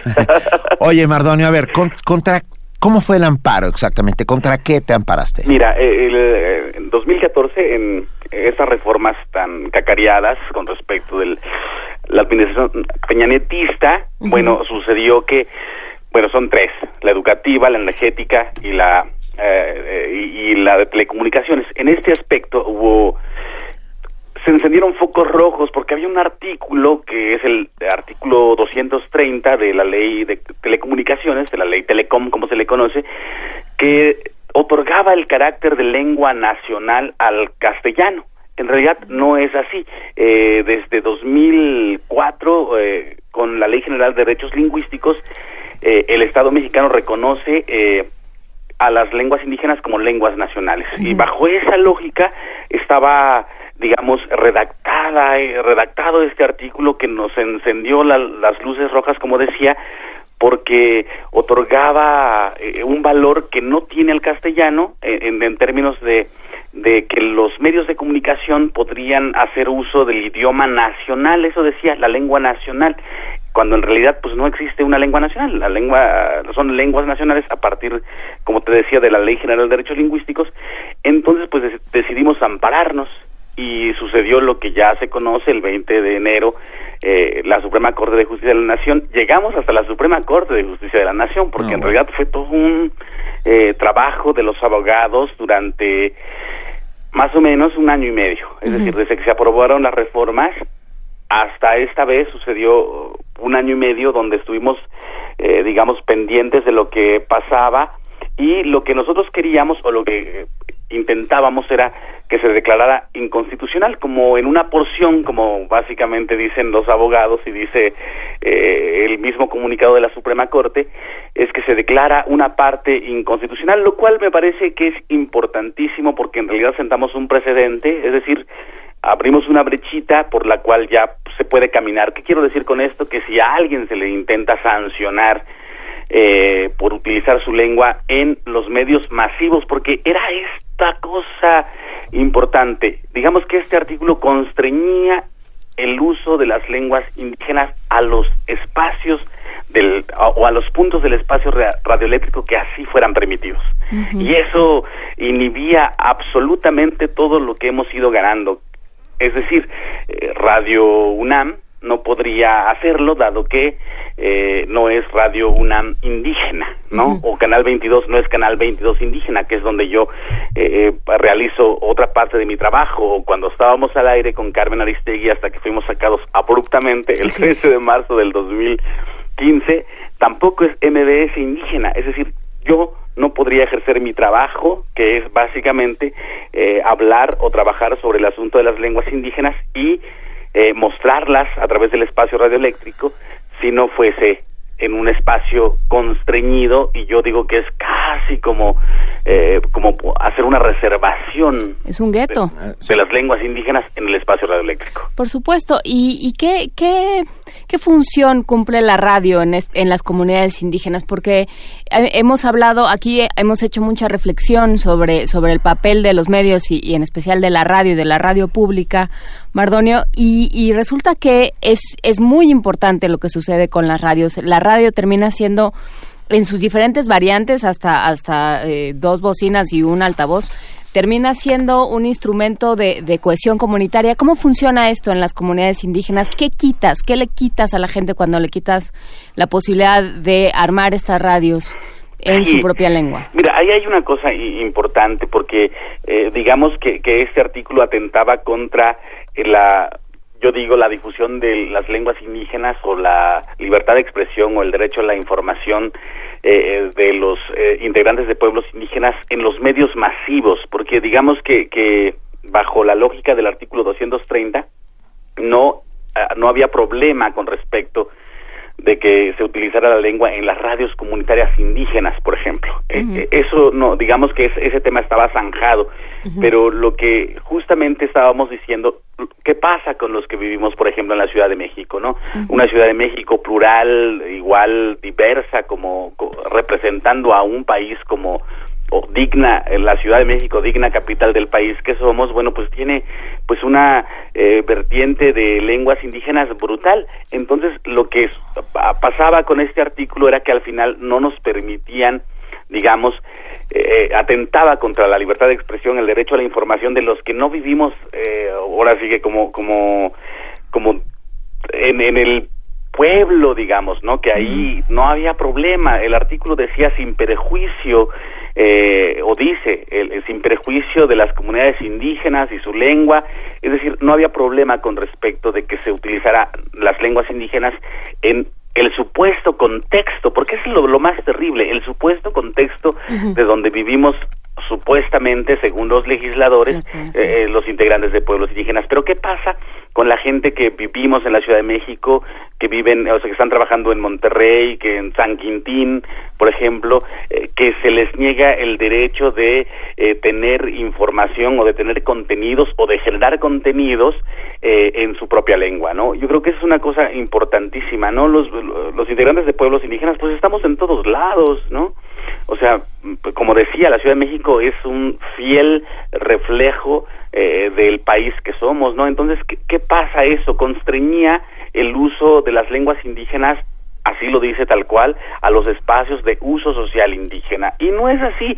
Si lo que hemos intentado es ir ganando espacios, intentar que los medios de comunicación y los eh, y todos los ámbitos de la vida pública mexicana se empiecen a llenar eh, de las lenguas indígenas como como descarga cultura, ¿no? O sea, como como la UNAM, es decir, es inconcebible ya intentar tapar el sol con un dedo, sobre todo si ese sol eh, eh, eh, representa a 13 millones de mexicanos. No, no somos artistas, pero me atrevo a decir que todos los que estamos en primer movimiento nos sumamos a la campaña de no a la discriminación No, Vamos lingüística. a, vil- a ya, visibilizarlo, porque ¿Eh? sí, es oscurantista, es ignorante. es ignorante. Es, es vivir en otro país y, y eso es lo que no queremos. Oh, pero sobre todo al público hay que decirle una cosa importantísima, eso que acabas de denunciar es importantísimo.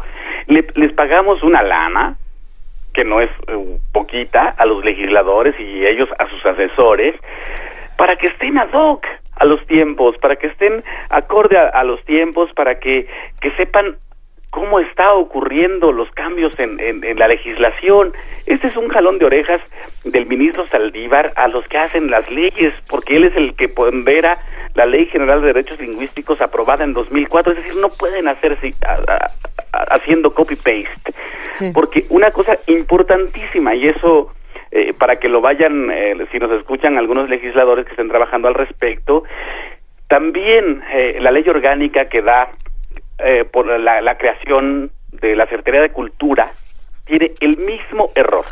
Dice lengua nacional. Señores legisladores, no hay lengua nacional, hay lenguas nacionales, ¿no? Es decir, que no nos hagan ni perder tiempo ni gastar dinero en una lucha que ya está ganada y ya está zanjada, porque porque si lo vamos a tener que hacer, lo vamos a volver a hacer, pero, la ley orgánica que da eh, eh, inicio a la Secretaría de Cultura tiene el mismo error, el mismo error. Dice lengua nacional. No hay lengua nacional, son lenguas nacionales. Sí, y, y de la misma manera que no hay un indígena, ¿no?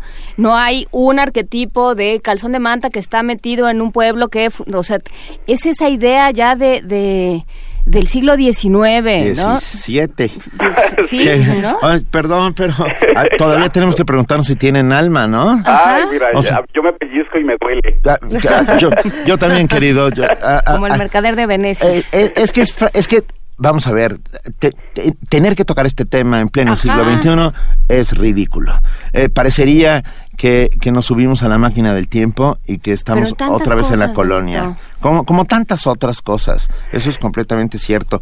Mardonio, está sucediendo algo grave, que es el desmantelamiento de las radios de indígenas eh, por parte de la CDI. Eso, es. o sea, de la Comisión de- de- de Sí, de la Comisión Nacional, para el. Desarrollo de los Pueblos Indígenas. Efectivamente, fíjate que, mira, yo no lo quiero ligar, o sea, ni quiero, pe- pero hay que poner, digamos, las alertas donde hay que ponerlas, ¿no? Pero me parece grave, me parece grave, en, en principio me parece grave el silencio, me parece ominoso del Instituto Nacional de Lenguas Indígenas que nos cuesta una millonada a los mexicanos, de la Comisión Nacional para el Desarrollo de los Pueblos Indígenas que nos cuesta una millonada, que nadie haya dicho nada, que no haya un pronunciami- pronunciamiento público por lo menos, pues por lo menos para saber que no están callados, que los asesoraron, que asesoraron al ministro Saldívar, etcétera, etcétera. Me parece eh, un silencio ominoso y efectivamente estamos de las 21 radios eh, indigenistas del sistema de radios indigenistas de la CDI, pues están llegando eh, eh, noticias que, que, que nos alertan, porque imagínense ustedes, imagínense el público que nos escucha. Nos constriñen a los medios de uso social indígena. Ok, perfecto. Digamos que aceptamos esa parte.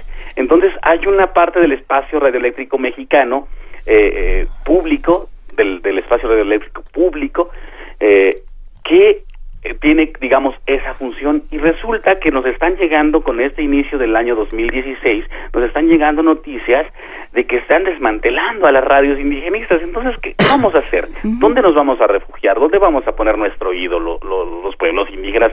Es un absurdo. Hay, hay que, al contrario, lo que hay que hacer es potenciar, hay que abrir, no cerrar. Es decir, hemos logrado cosas importantes eh, con respecto de los pueblos indígenas y los medios de comunicación.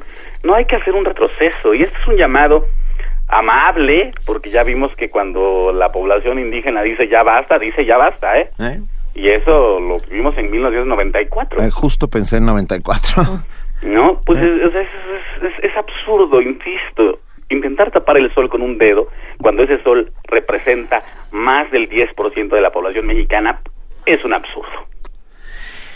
Eh, Sí, es un absurdo, es ridículo, pero bueno, o- insisto, aquí en primer momento eh, estamos siempre ah, hablando sobre el tema de la eh, pluriculturalidad No, y la una radio y que es un donde país multilingüista y un país don- y un país y una radio sobre todo en la que cabemos todos te echas un poema Claro que sí, pero antes, De, Benito, por favor. permítanme. El artículo 230 dice a pie juntillas para no errar.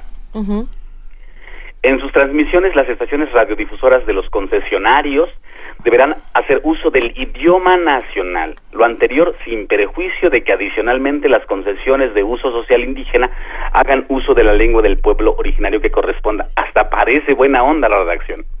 Hasta parece eh, que lo hicieron así como de, ay, no, o sea, Tan tiene lindos, un sí. sentido paternalista que yo no puedo con ello. los asesoró Buffalo Bill ¿Eh? Absolutamente. Absolutamente. Es, es que eso es- Sí, el es- de verdad es tan ridículo. El doctor Livingston. Que, que... Mardonio, como siempre, un placer estar contigo. Esta es tu casa, este es tu micrófono, este es tu programa. ah, y aquí puedes hacer lo que quieras y lo sabes. Tlaxcamati miak Benito nochitlen techcaquin panni huescatepostlahtoli pampa eh, tlajonca miak mexcatlahtolme nochi eh, nochi ti eh, ti- timo panni eh, al eh, eh, muchas gracias Benito. Muchas gracias a todos a, tus acompañantes en la radio a los que nos están escuchando en la radio. Y si hay muchas lenguas lo único que hacemos es regocijarnos desde el corazón por la existencia de este planeta en el cual habitamos. Eso fue lo que dije. Muchas gracias por esas bellas palabras, Mardonio. ¿Con qué nos despedimos? ¿Qué poema nos vas a compartir para despedirnos? Ay, pues, pues si la gente está muy alegre, un poco voy a hacer como la, la parte contraria, digamos. No, vamos a hacer un, yo- un poema de albur. No, Venga. no es un poema de amor, es un poema de albur. Xipipitzo, xisconi iayo, pilnexen, xinetzikipilo. Huele mi flor, chúpala un poquito, bebe de su agua, abeja, dame un pellizco. Qué bonito. Eso. Qué bonito. Muchísimas gracias, Mardonio Carballo. Abrazos ahí a todos, Un- por favor. un abrazo para ti. Hasta luego. Vale. Hasta luego, un abrazo. Primer movimiento. Clásicamente Incluyente. Seguimos preguntándonos qué tan nacional es la lengua nacional y una manera de responderlo es a través de la música. Por eso, esta mañana aquí en Primer Movimiento queremos compartirles esta pieza de Lila Downs con Mardonio Carballo, a quien acabamos de escuchar, llamada Xochipitzahuatl.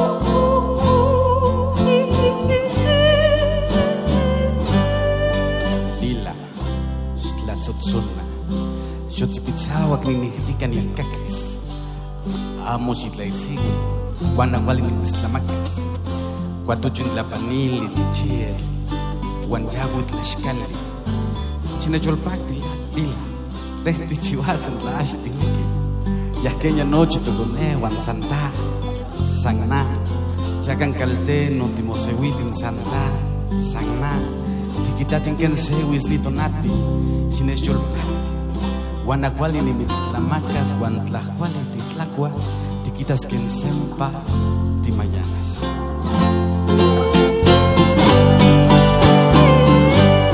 Chiulaca, compañero, chipachalo, mi María, y mío valor en Pantona, sin Santa María, Guadalupe, Yacán, compañero,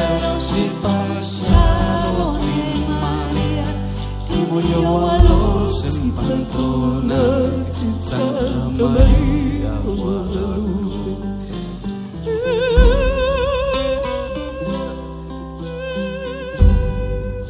viejo, toca la xochipizagua que tengo ganas de escuchar. Si accedes y tocas, buena comida te voy a preparar. Guatape de conejo, frijol de chivo y tortillas recién hechas. Ándale viejo, toca. ¿Qué haremos si no quieres? Nuestros hijos se han marchado ya. Solo tú, solo yo, sentémonos ya. Solo tú, solo yo, a ver cómo se apaga el. Lila, alegra mi corazón y te daré buena comida. Verás como el hambre se te vuelve a despertar. Chipachalo, mi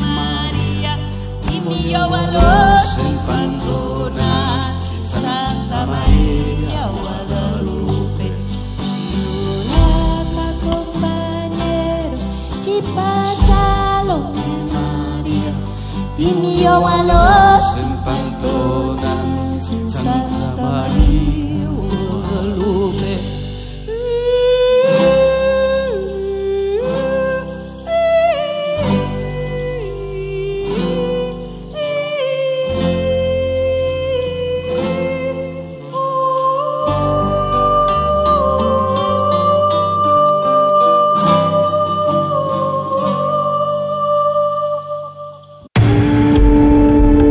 Primer movimiento. Clásicamente Reflexivo. Esto fue Xochipitzahuatl con Lila Downs y Mardonio Carballo para recordar que en esta nación hay muchas naciones y también hay muchas lenguas. Aquí en Primer Movimiento te- hemos tenido toda clase de conversaciones mexicanas, estadounidenses, europeas, eh, a- africanas, asiáticas.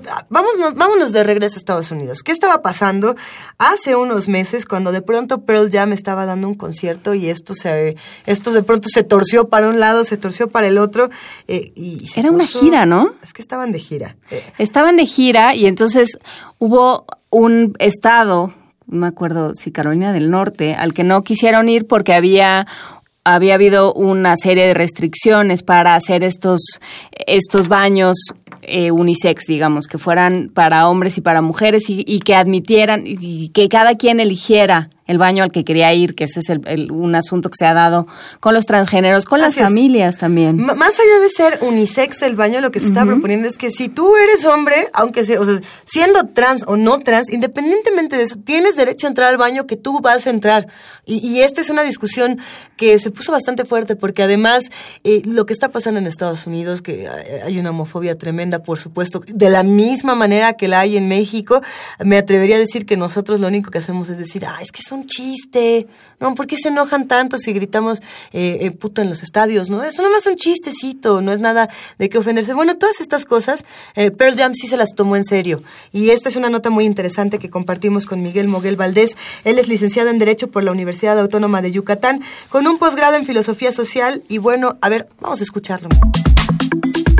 Nota Internacional. Pearl Jam se sumó a la lista de músicos que se niegan a presentarse en Carolina del Norte y Mississippi tras la, la aprobación de leyes que discriminan a la comunidad lésbico, gay, bisexual y transgénero. Primero fue Bruce Springsteen, quien la semana pasada canceló un concierto en Greensboro, en Carolina del Norte también, luego de que se aprobó la normativa conocida como HB2, que obliga a las personas transgénero a usar el baño que corresponde a su sexo de nacimiento. Luego, Brian Adams también protestó y canceló el show que daría en Mississippi porque consideró que se les está negando los derechos civiles a las personas según su orientación sexual. El último en sumarse a esta protesta ha sido el grupo Pearl Jam, que anunció a través de las redes sociales la cancelación del concierto de este 20 de abril en Raleigh, en North Carolina, en Carolina del Norte, por esa despreciable legislación, es una cita, que fomenta la discriminación a todo un grupo de ciudadanos estadounidenses. Me, me gusta que sean los músicos quienes estén tomando esta bandera que deberíamos de alguna u otra manera tomar todos. A partir de la cancelación del concierto de Pearl Jam, conversaremos hoy sobre la inclusión, las nuevas definiciones de identidad y las manifestaciones en México en este sentido. Y para ello contamos con la participación de un buen amigo, Miguel Moguel Valdés, licenciado en Derecho por la Universidad Autónoma de Yucatán, posgrado en Filosofía Social por el ITESO, maestro en Derechos Humanos y Democracia por Flaxo México. Muy buenos días, Miguel. Buenos días, Benito, buenos días. Gracias por acompañarnos. A ver, eh, ¿por qué importa esto? ¿Qué, ¿Qué importa? ¿Qué más da a qué baño me dejan ir? Es importantísimo porque lo que me parece que se hace evidente en estas manifestaciones de, de Pearl Jam y los, demás grupos y, cantantes es cuestionar la naturalización que hemos dado y a través de las políticas la aversión y el miedo hacia lo diferente. Durante muchísimos años eh, la agenda de, de los grupos LGBTTTI estuvo eh, dinamizando y tratando de movilizar, digamos, hacer cambios importantes en las concepciones, en la naturalización de las prácticas y en específico el trabajo del cambio normativo para lograr políticas más igualitarias de reconocimiento de derechos. Y aquí en este momento lo que estamos teniendo es justo una reacción de, la, de una política de, de un estado como Nor- North Carolina, frente a estas poblaciones que está eh, visiblemente irrumpiendo el ámbito de ejercicio de derechos. Por eso es importante, porque me parece que hace visible esta naturalización y mueve a cuestionarla y eleva el costo político de incentivar este tipo de legislaciones.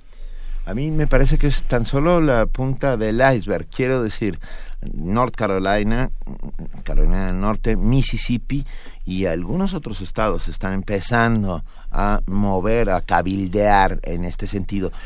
¿Por qué parecería que es tan importante? Es que a mí, a la verdad me, me, me resulta ah, un poco ridículo, por llamarlo de alguna manera.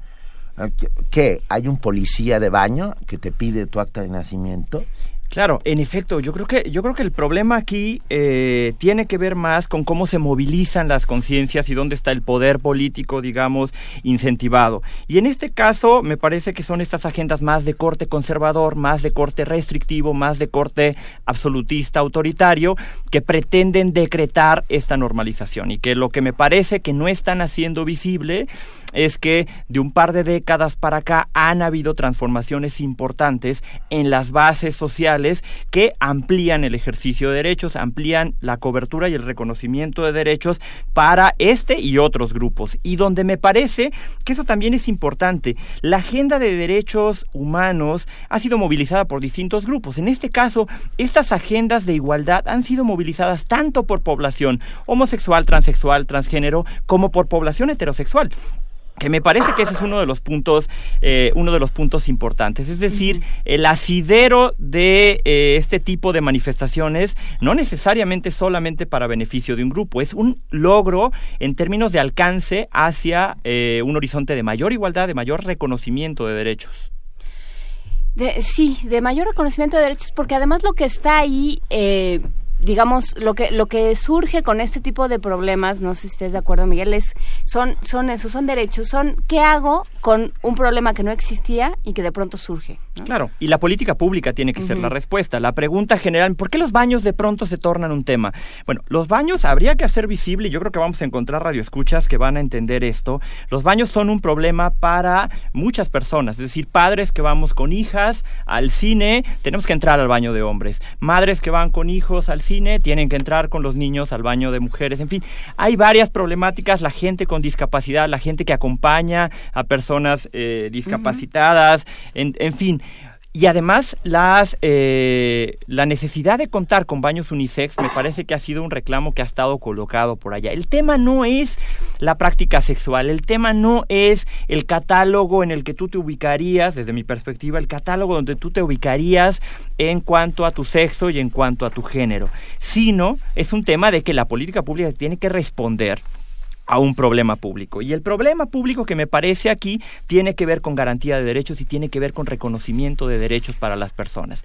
Una persona transgénero, una persona transexual dentro de un baño es básicamente un eh, target, es básicamente un punto para violencia, para, eh, para que la gente le... Si un hombre, eh, una persona transexual que físicamente se ve como un hombre y entra a un baño de mujeres, seguramente lo van a sacar corriendo. Pero al revés, si físicamente se ve como una, como una mujer, como una persona del sexo femenino, también del baño de hombres la van a correr y en los dos va a ser con violencia. Y en los dos va a ser con violencia, eso es importante. Y a ver, ah, creo que hay dos temas, ¿no? Por un lado, eh, qué- tan rápido se nos está desgastando esta concepción binaria del género, ¿no? O sea, que eh, con, con qué velocidad nos estamos dando cuenta, a qué velocidad nos estamos dando cuenta de que ya no se puede pensar el mundo en términos de, en términos de masculino y femenino, ¿no? Sino que sino que tenemos que hacernos a la idea de que es una cosa mucho más amplia y es un espectro mucho más eh, más rico. Y por otro lado, el miedo que le seguimos teniendo a estas alturas del partido al ombligo y sus alrededores. Exactamente, o al ombligo y los bajos del ombligo. Creo que el tema de el reto, volvemos, a- volvemos a preguntarnos, ¿qué necesitamos para cambiar las prácticas y las conciencias, para realmente hacer una transformación? Una de las vías, y en este caso me parece, es atacar este tipo de legislaciones. En México, ahorita ya no sé cómo va la cuenta, pero en México hasta hace poco tiempo, por lo menos 30 legislaciones civiles impedían el matrimonio entre personas del mismo sexo. Cabe decir que ahí entra cualquier tipo de reconocimiento de derechos para personas que incluso quisieran transitar de un sexo a otro.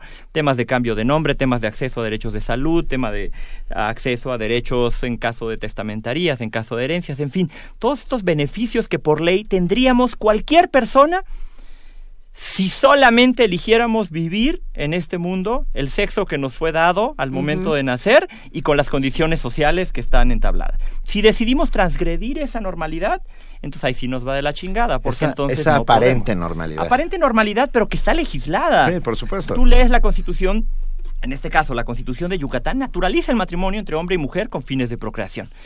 Dice, está bien, pero estamos en el siglo XXI. Parecería que Mississippi no entendió nada de su pasado, de ese pasado terrible y racista. Fue el último estado de la Unión Americana en, en abolir las leyes segregacionistas y están eh, empezando de nuevo con una segregación distinta. Nuevamente, sí, claro. ¿Qué es lo que tendrían que hacer los estados? Esa es la pregunta principal.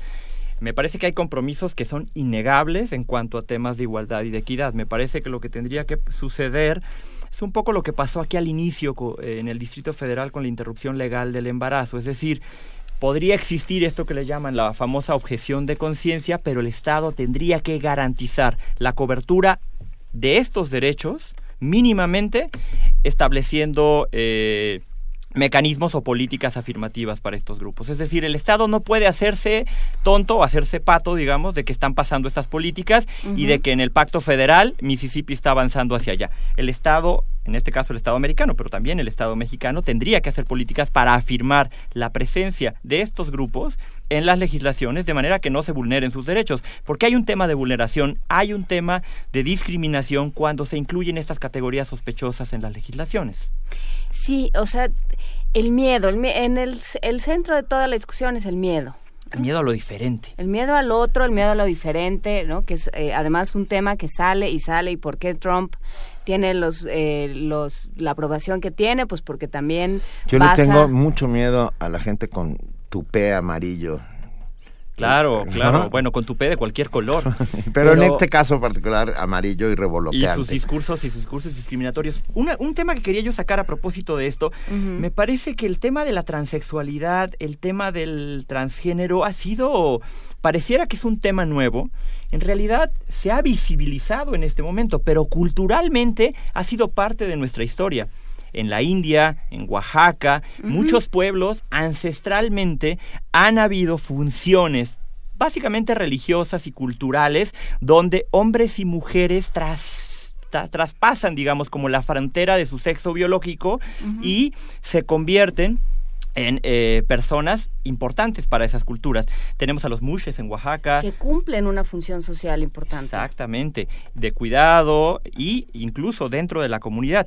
Pero también tenemos a los hijras en el hinduismo, tenemos a varios y estos grupos históricamente han estado. De hecho, hay deidades hindús que tienen estas dos sexualidades o esta, este código que nosotros establecimos no está presente ahí. Y eso es importante que lo, que lo traigamos a cuenta porque me parece que estamos hablando no de algo nuevo, de algo que ha estado en nuestra cultura y que en algún momento alguien o algo decretó que tendría que ser estos dos cajones binarios de lo masculino y lo femenino, los hombres y las mujeres, y entonces todos tenemos que entrar a ese cajón, porque ahí es donde se rompió, digamos, eh, la historia del mundo. Y así como entraron esos decretos, entró también las madres se ocupan de, de los hijos y entonces los niños, un niño pequeño puede entrar a un baño de, de mujeres Claro, claro. Y este y por supuesto que los padres, alguien eh, comentaba ahorita en Twitter que no hay cambiadores de, de pañales, en, los baños, de hombres. Ya, ya hay más cambiadores, ya hay más cambiadores, sí lo debo decir. En, a, a, los inicios, por ejemplo, yo recuerdo perfecto una plaza que está aquí en Viaducto y en Cuauhtémoc,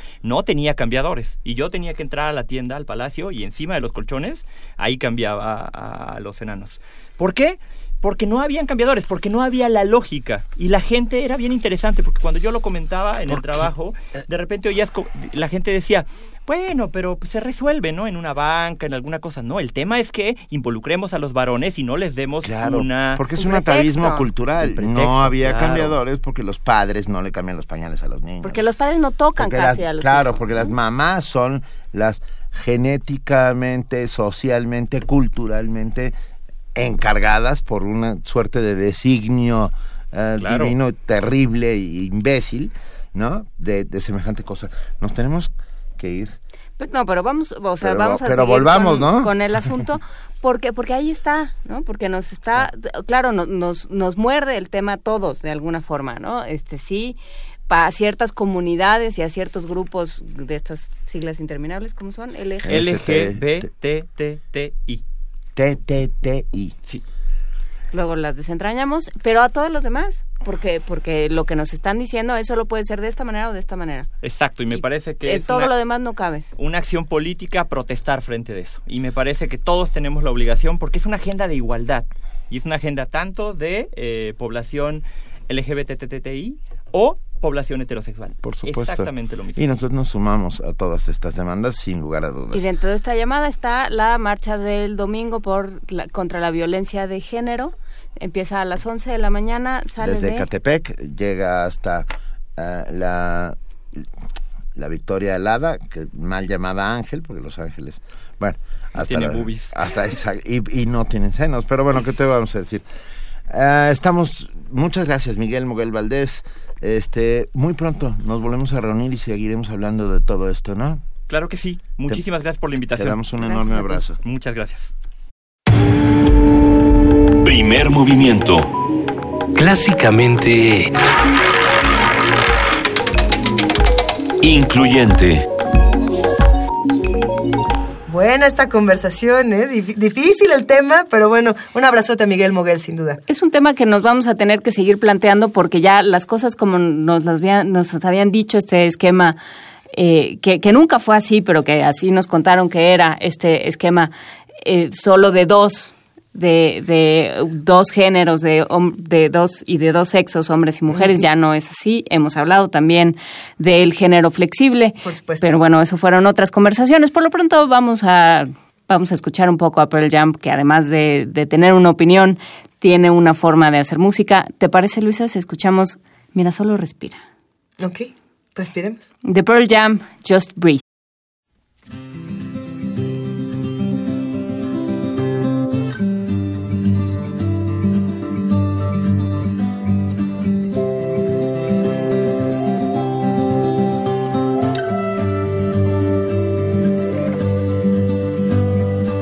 Yes, I understand that every life must end. Uh-huh. As we sit alone, I know someday we must go. Oh, I'm a lucky man to count on both hands the ones I love. Some folks just have one, yeah, others they got none.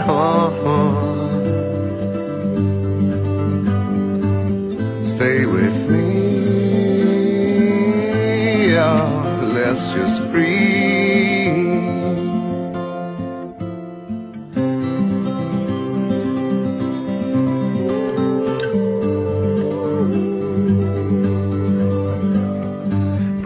On my sins, never gonna let me win.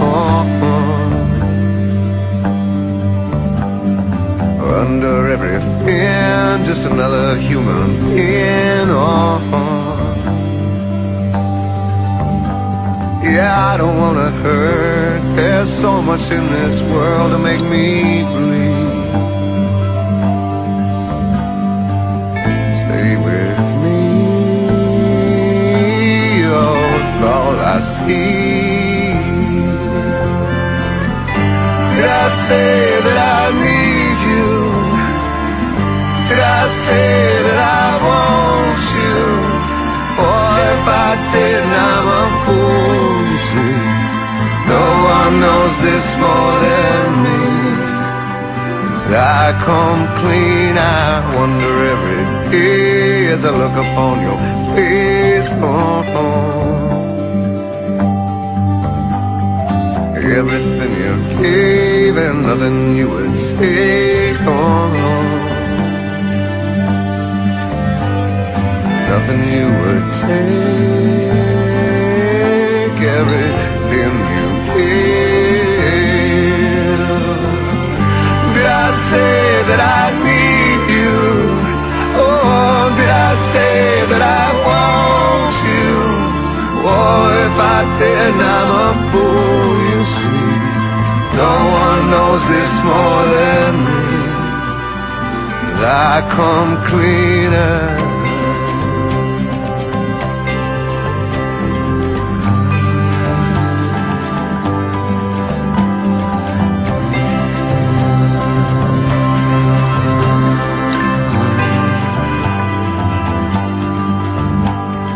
Nothing you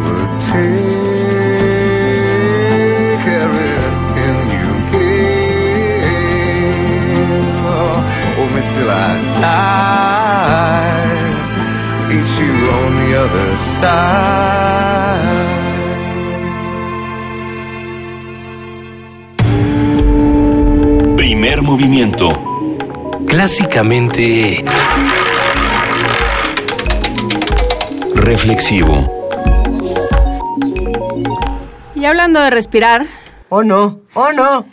Sí, algo que quita la respiración y que francamente lo puede poner a uno muy mal, pues son los huracanes, por supuesto. Un grupo interdisciplinario encabezado por el Instituto de Geofísica de la UNAM desarrolló el proyecto de uso de plataformas aeroespaciales para prevenir contingencias nacionales por huracanes e incendios. Esto nos vendría francamente bien. Este año, por supuesto, tuvimos la presencia de huracanes y, por supuesto, fue en, en las zonas más, más vulnerables y poco resguardadas y guarecidas del país. Eh, la información la tiene nuestra compañera Cristina Godínez. El proyecto Uso de Plataformas Aeroespaciales en Contingencias Nacionales por Fenómenos Naturales ganó el segundo concurso de Ciencia, Tecnología e Innovación Vive Conciencia 2015 en la categoría de Investigación Espacial. Su importancia radica en que es mediante el monitoreo de zonas geográficas que se pueden encontrar las variaciones que presentan huracanes e incendios y analizar los patrones que permiten encontrar sus ciclos o periodicidad. Escuchemos al doctor Víctor Manuel Velasco Herrera, investigador del Instituto de Geofísica de la UNAM. se encuentra una variación decadal y esta variación decadal está en antifase con la actividad solar. Y esto tiene mucho sentido porque del sol nos llega la energía y dependiendo de la energía tenemos temporadas altas o bajas de lluvias y los mínimos de los ciclos solares que es aproximadamente de 11 años es cuando se tiene una temporada alta de incendios forestales. En el caso de los huracanes, hemos encontrado que a diferencia de lo que se ha reportado en la literatura científica, sí tienen ciertas zonas geográficas muy preferenciables donde se pueden desarrollar. Encontramos que también estos huracanes tienen una ciclicidad aproximadamente decadal y esto permite decir que en este año comenzaría una nueva temporada alta de huracanes categoría 5 en el Atlántico. El investigador explicó que la información será de gran utilidad para modernizar todos los sistemas de alerta temprana. Estamos pensando en que esta información sea utilizada para modernizar todos los sistemas de alerta temprana que tenemos a nivel nacional, pero también se puede implementar y modificar para que en otros países se actualicen, porque generalmente los sistemas de alerta temprana funcionan desde unos minutos a unas cuantas horas y en el mejor de los casos días. Esta información nos proporciona que podemos adelantarnos a que suceda el fenómeno y nos estamos adelantando días y en algunos casos hasta décadas. Una vez que se concluya este proyecto, el siguiente paso es que las autoridades correspondientes del gobierno federal tuviéramos un acercamiento para mostrarles el material y capacitar a la gente que está, por ejemplo, en Senapred. Encontrar las variaciones naturales de forma anticipada contribuirá al diseño de estrategias que reduzcan los desastres y sus consecuencias en las poblaciones. Para Radio UNAM, Cristina Godínez. Primer movimiento. Clásicamente... Universitario.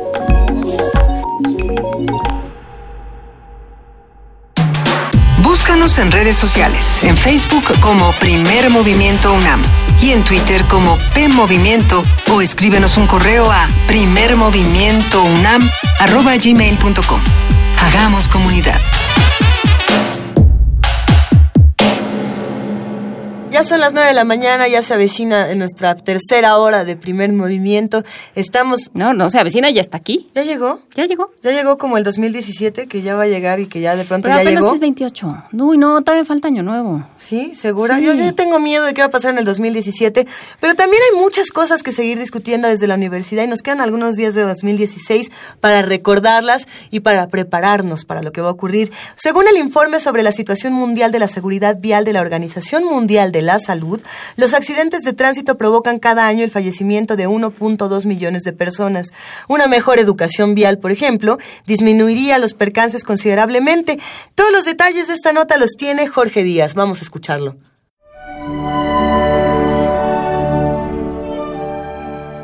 Nuestro país se inscribió en una iniciativa de la ONU para reducir el número de accidentes viales a la mitad en un lapso de 10 años. Esto porque en el año 2009 se registraron 4 millones de percances que dejaron 750 mil hospitalizados, 24 mil muertos y 40 discapacitados, principalmente entre niños y jóvenes de 5 a 35 años de edad. Para que los habitantes de la Ciudad de México gocen de un mejor transporte público y mejorar las unidades a fin de reducir la contaminación excesiva, es necesario educar a los conductores. Miriam Telles Ballesteros, directora del Centro para el Fomento de la Educación y la Salud de los Conductores de Transporte Público en la Ciudad de México y académica de la Facultad de Arquitectura de la UNAM, explicó que para lograr este fin, los conductores pueden solicitar diversos talleres como el de sensibilización de equidad de género. Nosotros brindamos eh, diferentes talleres que van evolucionando conforme se acercan a, nuestros cursos. Entonces, eh, tenemos de, de la primera sesión es la sensibilización básica, ¿no? De, qué es la equidad de género, cuál es la importancia de la equidad de género en el trato con los usuarios de la ciudad, por qué es importante, ¿no? Di- diferenciar entre, eh, entre los hombres y las mujeres. Y- y va más allá de eso, porque cuando nosotros hablamos de clave de género, no solamente nos vamos al género hombre-mujer, sino también eh, no- nos volvemos más incluyentes, porque incorporamos a las personas con reducción en su movilidad, a los niños, a las niñas. El objetivo central de esta organización, sin fines de lucro, es analizar en forma integral la atención al usuario por parte del conductor para saber cómo capacitarlo y hacer más eficiente el servicio. Además de orientación legal, el centro ofrece cursos de manejo y conocimiento total de las arterias viales y de sensibilización, entre otros. Para Radio UNAM, Jorge Díaz González.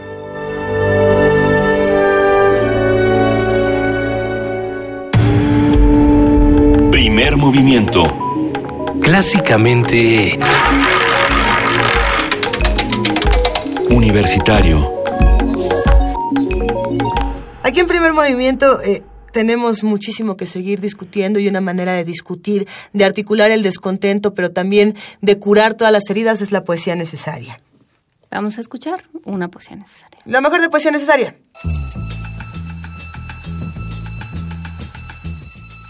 Es hora de poesía necesaria. Y la poesía necesaria el día de hoy le toca no a la de la voz, sino al de la tos. ¿Cómo estás, Benito? ¿Ya estás listo? Ay, ay, no. Sí, estoy listo, estoy completamente listo. Hablamos de los sonetos de Shakespeare. En algún momento se cumplen 400 años de su partida. Ah, se festeja en la celebración de la fiesta del libro y la rosa. No dejen de de, de acercarse a mañana y pasado al Centro Cultural Universitario en Ciudad Universitaria. Ya luego, bueno, luego les diré que yo estaré y que vamos a dar un regalo sorpresa, pero por lo pronto, con enorme gusto. Te quedaste con el con el gusanito. Me quedé con el gusanito de los sonetos de Shakespeare, por supuesto. Y para todos ustedes, y celebrando al bardo de Avon, Stratford up Avon, ah, vamos a decir de la mejor manera que nos permita las circunstancias, el soneto 92. Tú trata a toda costa de no hurtarte, que el sello que nos une es de por vida. Y sin tu amor la vida ya es en balde, pues de tu amor depende que perviva. Mi vida de lo peor se encuentra a salvo, si con lo menos malo ya se muere. Me auguro más a gusto en este estado que a expensas de tu amor y sus vaivenes. Si acaba con mi vida un solo enredo, ¿qué daño puede hacerme tu inconstancia? Feliz si soy tu amor, feliz y muero. Qué hallazgo tan feliz es mi coartada. Mas, ¿qué hay tan grato que no sufra ofensa?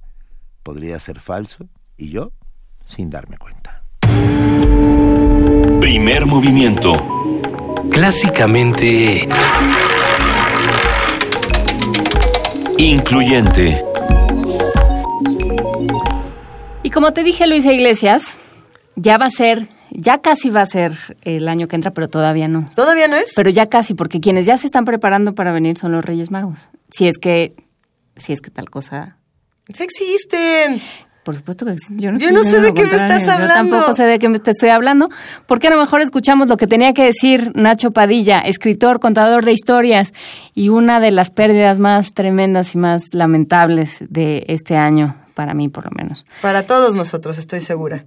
El queridísimo Ignacio Padilla, escritor, contador de historias, erudito, gran cervantólogo, eh, gran personaje, por supuesto, gran amigo de primer movimiento, estuvo aquí para platicar con nosotros sobre los Reyes Magos el 5 de enero de 2016. Vamos a escuchar lo que, lo que dijo Nacho Padilla con nosotros sobre los Reyes Magos. La mesa del día.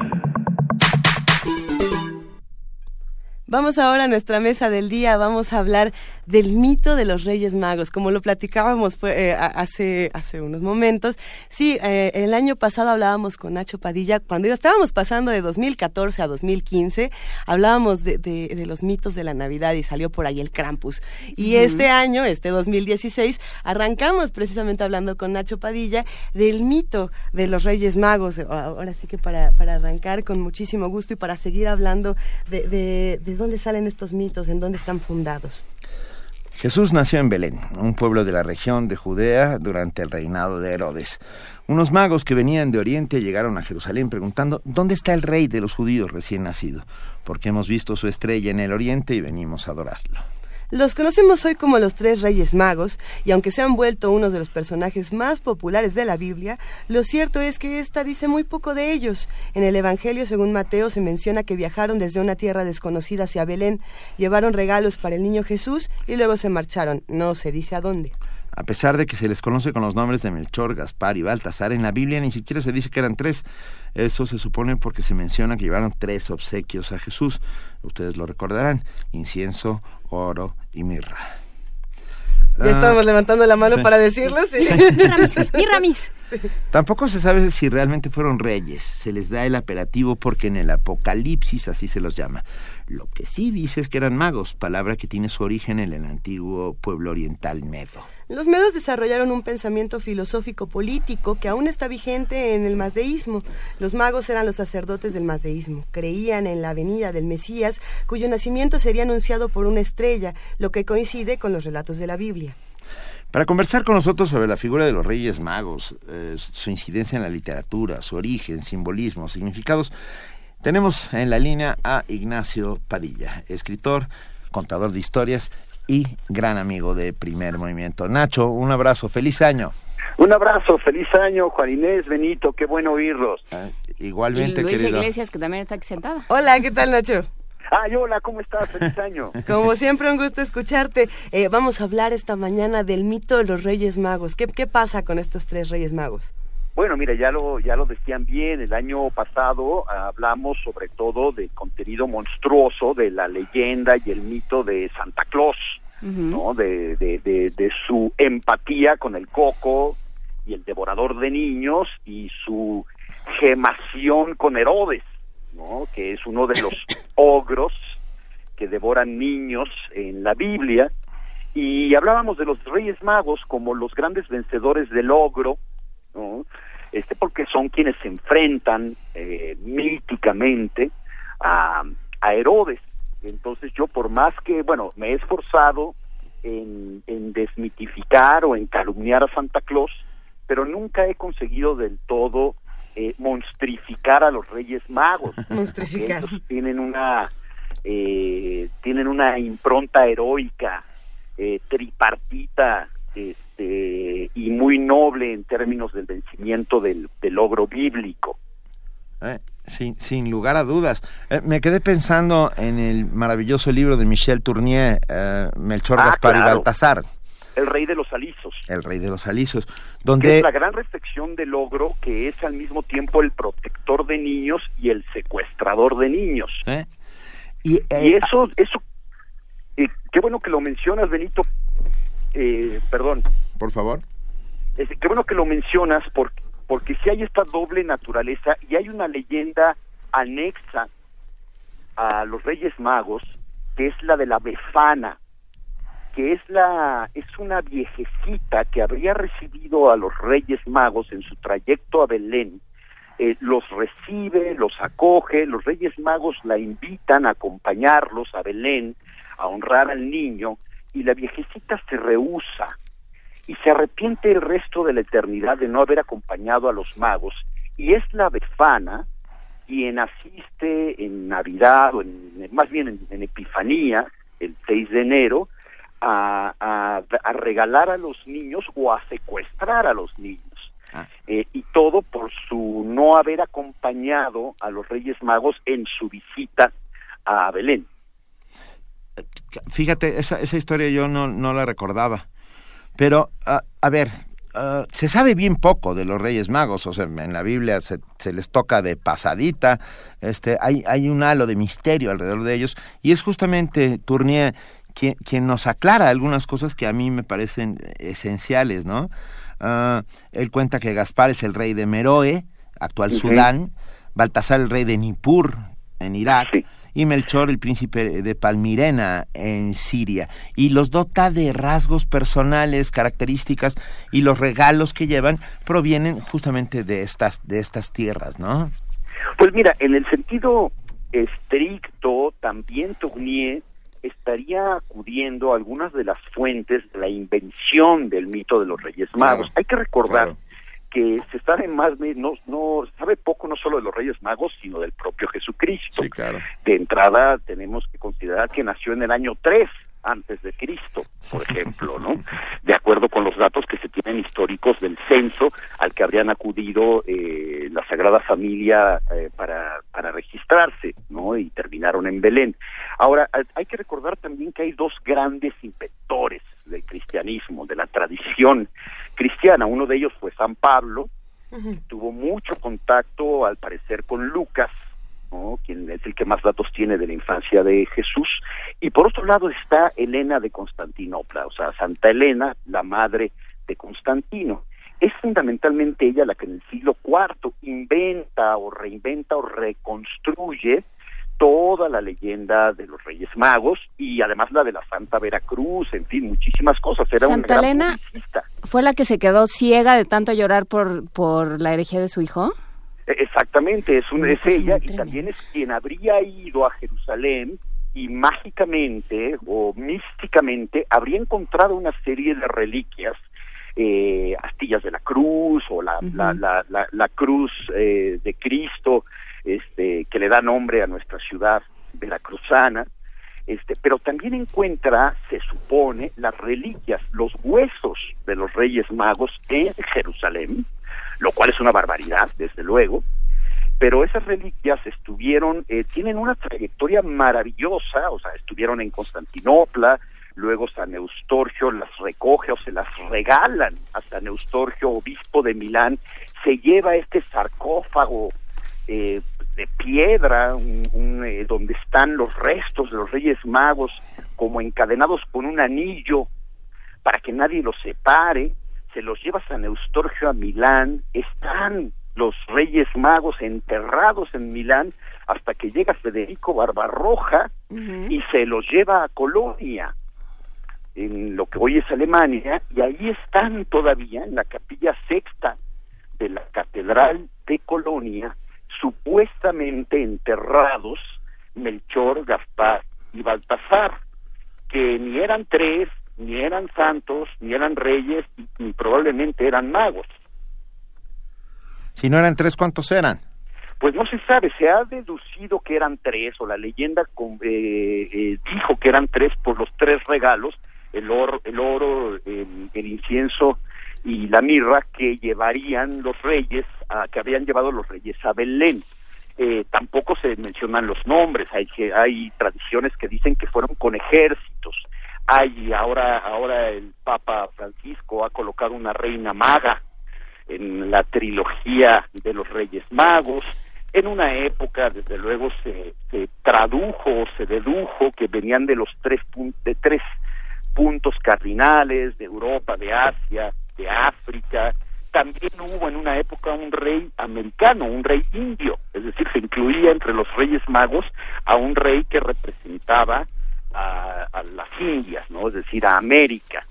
Entonces, como que son, son como muñequitos de Lego, ¿no? Se les puede ir readaptando eh, de acuerdo con las ideas propagandísticas de la propia iglesia, en este caso católica, si bien también las iglesias protestantes reconocen muchas de ellas la tradición de los Reyes Magos.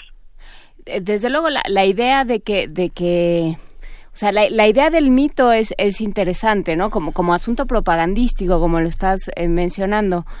eh, Ignacio, la, la idea de que vienen de, de todos lados, ¿no? los que más saben se, se humillan. Hay siempre esta idea de quien de quien deja de lado sus sus méritos para postrarse frente al Redentor, ¿no? Esa es como la, la idea central de todo este mito de- del Evangelio.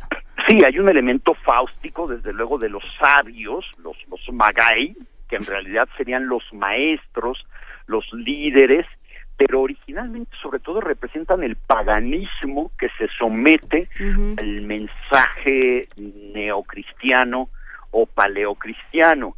La tradición en realidad eh, quiere que sean magos de Oriente y eso sí lo dice el Evangelio de Mateo. Eh, y de Oriente vinculado sobre todo con Babilonia, en la época de es, es la némesis demoníaca del pueblo judío, este que ha sido cautivo en Babilonia y representa Babel, Babilonia representa la tierra del paganismo y del demonio. Estos tres reyes se habrían sometido, ¿no? como una especie de exorcismo en la Epifanía, se habían sometido al mensaje divino y es así como de alguna manera se le da el mensaje al propio judaísmo de que el mensaje de, de, ese niño que acaba de nacer es para todo el mundo y que también incluye a los babilonios y a los orientales y a ese paganismo eh, casi satánico, de acuerdo con la lectura judeocristiana, de las tierras de Oriente.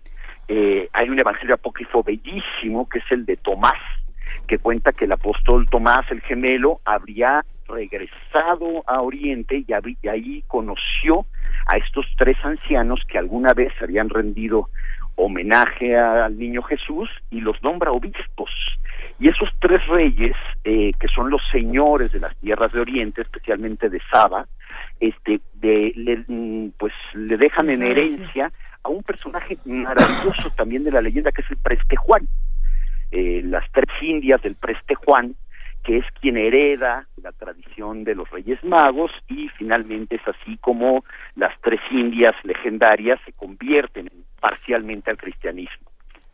No, nos escriben nuestros queridos radioescuchas y también nos están contando por aquí, eh, por ejemplo, aquí te va Ignacio, dice, Marco Polo en el libro de, la, de las maravillas del mundo da las noticias de lo que oyó, eh, de que oyó en Persia de los Reyes Magos, dice que los tres Reyes Magos estaban, están enterrados en la ciudad de Saba, que sería actualmente Irán, y que Así salen es. del castillo de los adoradores del fuego para adorar al profeta, que llevan estos tres regalos simbólicos que son pruebas, ¿no? Y bueno, eh, el, el texto sigue también entonces por Persia.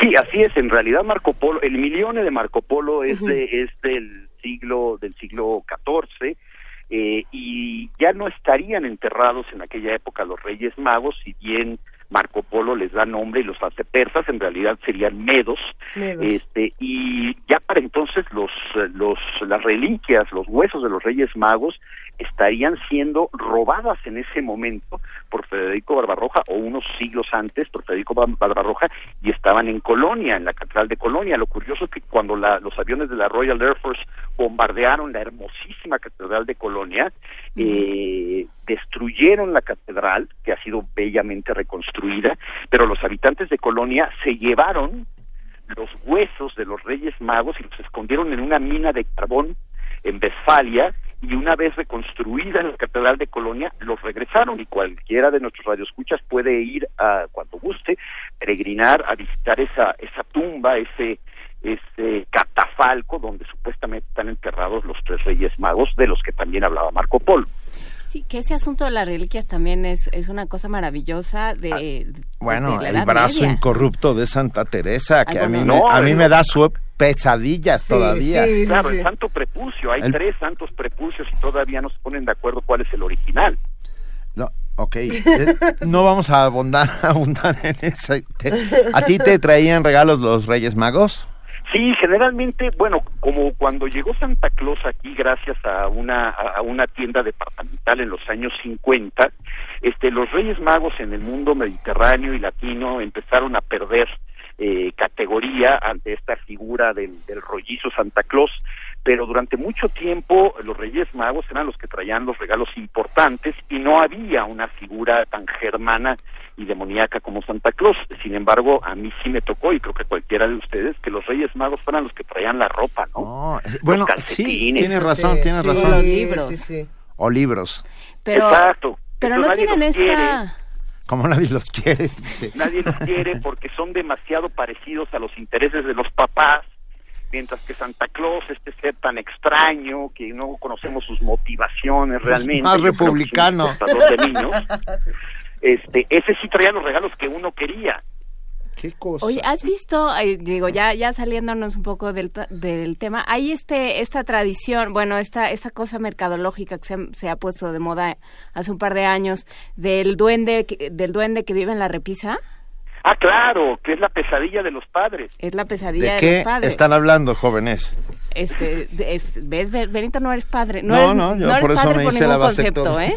A ver. Bueno, pero esos duendes, esos duendes en realidad que son primos de los troles escandinavos, en realidad son también primos de los famosos furbis y de los tamagotchi, ¿no? son parte de la, de la tradición, otra leyenda de las pequeñas gentes, de los duendes, del animismo que concedemos a ciertos objetos inanimados, eh, esto respondiendo desde luego a la tendencia y necesidad de los niños de darle vida a lo inanimado y de que los padres además le echemos la culpa a pequeñas entidades de las travesuras que suceden en la casa. Lo que sucede con los duendes navideños hoy en día es que la travesura nos la están jugando a los padres. Tú compras en una tienda departamental o en donde tú Me está mirando a los ojos. Te estoy explicando. Benito. A ver, a ver, Tú compras un, un muñequito de un gnomo Ajá, y vive en tu casa. sí, Vive en tu casa cuando no le tiene que chambear al señor Santa Claus. ok. Esa es la idea. ¿no? Y entonces hace travesuras. Durante, Durante la el año. noche. Durante, no, pues el tiempo que también, el tiempo que el padre aguante también. Ok. Se Entonces, tienen que ir, ¿eh? Se tienen que ir. Se tienen que ir a eh, chambear. Sí. Ah, ok.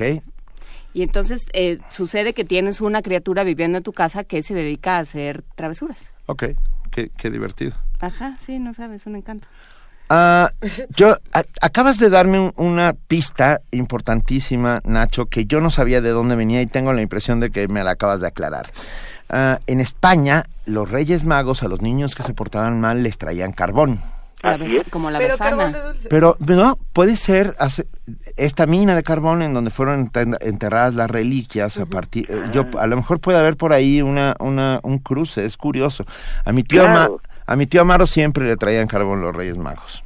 Bueno, la tradición es que tanto los Reyes Magos como Santa Claus, en el caso de las culturas germánicas, primero castigaban, digamos, eran como era un, un ser demoníaco, el único premio que te daba Santa Claus era que no te secuestraba. No, hombre. Y luego se fue aligerando, ya lo hemos platicado aquí en el programa, y te daba mazapanes y te portabas bien y carbón. El carbón está relacionado con el tesoro de los duendes y más hacia atrás con los alquimistas. Finalmente, cuando un tesoro de duendes, así se le llama en España, ¿no? Sí. Este, algo que es ah, que es un espejismo, que es ficticio, era el oro, que bueno, las sustancias que en sus retortas metían los alquimistas y cuando fracasaban se traducía en carbón. Entonces el, car- el carbón es el eh, es lo aparente y es el fracaso de la transformación alquímica y por eso se le vincula como los murciélagos también como algo de alquimistas y por algo por lo tanto algo maligno. Sí, que- eh, ahora que lo dices lo de las minas de carbón habría sido quizá parte de la leyenda pero también yo creo que una casualidad. Todavía en algunas poblaciones eh, mediterráneas y latinoamericanas siguen dejando carbón tanto Santa Claus como particularmente los Reyes Magos. Y hay un carbón azucarado, ¿sabías? Ah no Que sabe Claro, delicioso, ese es, el que te- delicioso. Sí. ese es el que te llevan Pero, ahora. A diferencia de, de Santa Claus y de estas tradiciones, los Reyes Magos traían estas ofrendas porque eran pruebas, si no me equivoco, ¿no?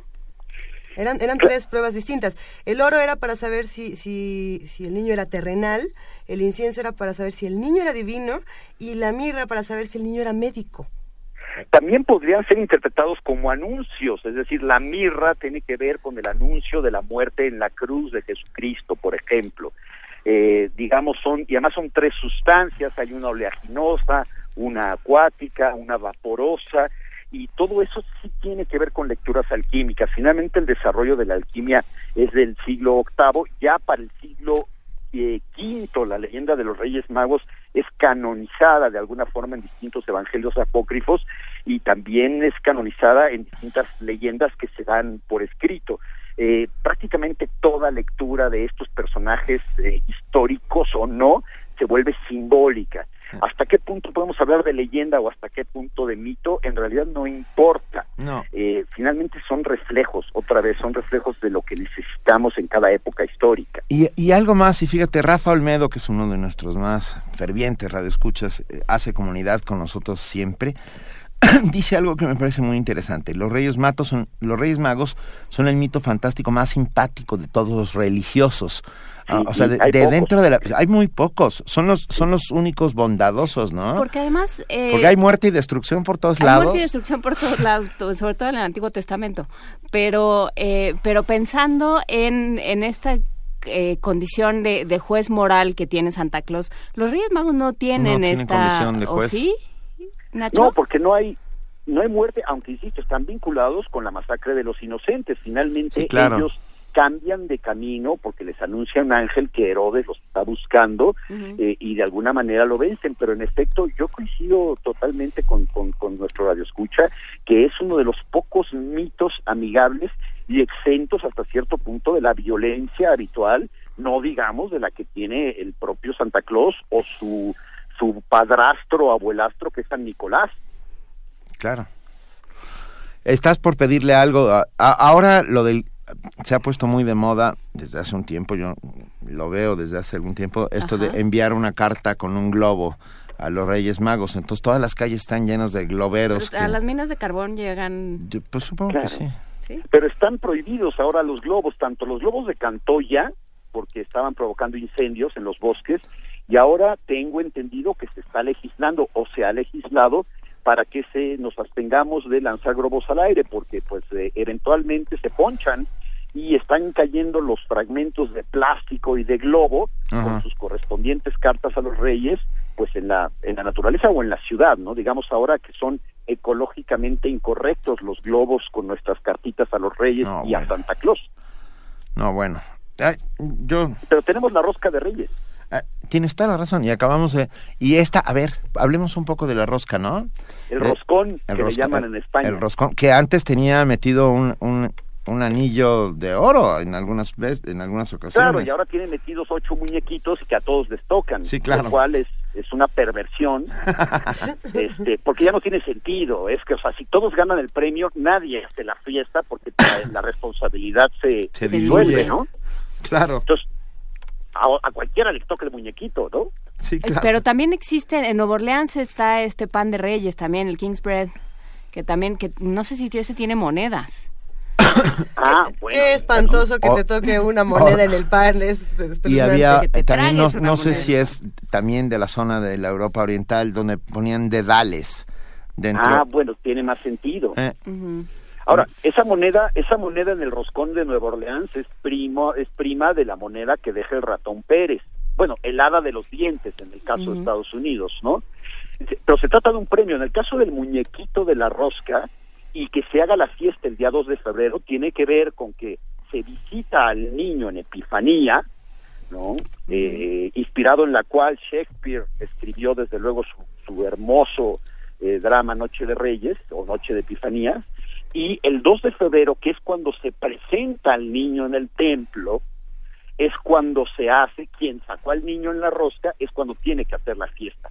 En realidad, el 2 de febrero es el bautizo, es la época del supuesto bautizo de Jesús, si es que fue visitado el 6 de enero, eh, primero, si es que nació el 25 de diciembre, cosa que no sucedió, este y luego es la fiesta del el 2 de febrero es la, la fiesta de la presentación en el templo y el padrino es el que saca el muñeco de la rosca. O sea, La Candelaria, si te toca ¿no? El muñeco en la rosca eres el padrino del niño Eh. y tú lo llevarás al templo el 2 de febrero. que es la Candelaria.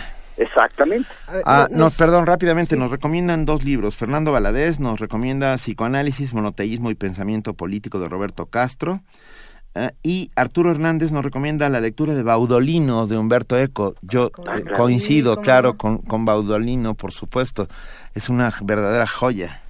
Sí, que además es todo el bestiario y los monstruos y también desde luego las reliquias, este, según las, ah, yo añadiría también la, la eh, aquella obra de Saramago maravillosa que es eh, eh, es memorial del convento. Claro. Y Melchor Gaspar y Baltasar de Michel Tournier. Así es, así es. Y bueno, ahí además se puede se puede añadir que los nombres de los reyes sí son o, eh, han cambiado muchísimo, ¿no? En realidad son todos nombres orientales, Beleazar, Melchior, Gaspar. En fin, o sea, cada quien le puede poner el nombre que quiera, ¿no? ¿Qué les vas a pedir? Pues este, en realidad que no me toque el muñeco. De acuerdo. Aquí vamos a hacer consenso. A ver, te estamos guardando un trozo de rosca de Estamos, Reyes. eh, to- con todos los muñequitos Con todos adentro, los Nacho. ocho muñecos. Para que no se diluya la responsabilidad. Toda para ti. Claro, que además se puede hacer trampa y sacarlos todos y meterlos en una sola pieza, eso estaría muy bien. Eso, Eso vamos a hacer exactamente contigo, Nacho Padilla. Tenemos, tenemos un mensaje dentro de escucha Doménico Nogueira que nos dice a, a ver, a ver qué, qué tal esta historia. Es como una, una suerte de epílogo interesantísimo. Dice que el niño también le obsequia algo a los reyes. Dice que el niño le obsequia una caja de madera a los reyes y, y que ellos se van obsequiados con su, se van de regreso a Saba y que entonces desprecian el regalo. Ahí, ahí va este asunto. Lo arrojan a un pozo y mientras cae la caja de madera en el pozo, el pozo se llena de llamas. Y que al llenarse de llamas este pozo ardiente, bueno, los Reyes Magos se sorprenden, toman un poco de este fuego y lo llevan a un templo. Y, en este, y entonces se dice que desde ese entonces los reyes se vuelven adoradores del fuego de Cristo. ¿Pero qué contiene la caja? Nada. Esa ahí la pregunta. Es como la de Pandora, es decir, pero es curioso que sea un contenedor que finalmente es un regalo, pero es como tiene el Aleph adentro. Exactamente. Ahí está el Aleph en el pozo en llamas que está en un garage de un en Buenos Aires. Se supone que los reyes son buscadores de la verdad y Mm. por eso van siguiendo la luz de la estrella de Belén y de alguna forma esa caja, que me parece una metáfora bellísima, sería la verdad que han estado buscando los magos de Oriente. Exactamente. Y nosotros aquí, felices, hablando con Ignacio Padilla, escritor y contador de historias, para hablar sobre los Reyes Magos. Esperemos que te traigan todo lo que has pedido y por lo menos... No, todo lo que mereces. Y a Todo ver lo que co- Y a ver mereces. ya cómo nos toca. Pues a ver qué tal, a ver de cómo me toca. Te mandamos un enorme, enorme abrazo, Nacho Padilla. Mil gracias por estar con nosotros. Lo mismo a ustedes tres, Reyes Magos. Libros que tengas, Nacho, que, que ¿Algún estás- libro nuevo? ¿Qué vienes ofreciendo? Eh, no, no en particular de los cuentos de siempre. Ahora estoy trabajando en algunos textos en la, en la estética del steampunk, que siempre que ustedes ya platicaron de eso con Beth, este que es una es un género que me apasiona. Pero por ahí he puesto en la red un cuento sobre los Reyes Magos y su relación con los dragones y con esta historia de las reliquias de San Eustorgio. Eh, he puesto el vínculo, fue publicado además en la revista ahí de nuestra querida universidad. eh, y por ahí está circulando, si quieren echarle un ojo, se llama Santa Elena en Ayunas, y ahí hay también una ficcionalización, pero más o menos fundada, de la relación de los tres reyes magos con, eh, la, con la tradición de los dragones.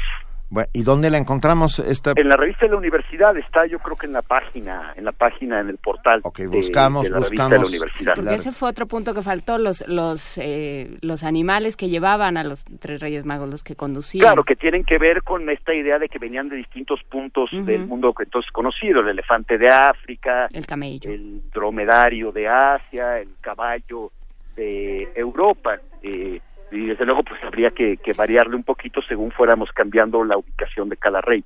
Eh, ah, sí, a mí me, los de los de mi casa tenían elefante, ¿eh? Ah, elefante. Sí, bueno, vale. Y había una caricatura bellísima de los tres reyes magos donde también tenían su elefante, tienes razón. En la mía somos republicanos, sí. Pobre Pero, bueno, un enorme abrazo, Nacho Padilla. Lo mismo, pero también los republicanos ponen nacimiento, no te hagas. Yo- de puro guajolote. Eso. De- tengo un nacimiento de puros guajolotes. Muy bien. Venga, muy bien hecho. órale, querido, gracias. Un abrazo a todos. Bye. Primer movimiento. Clásicamente Reflexivo.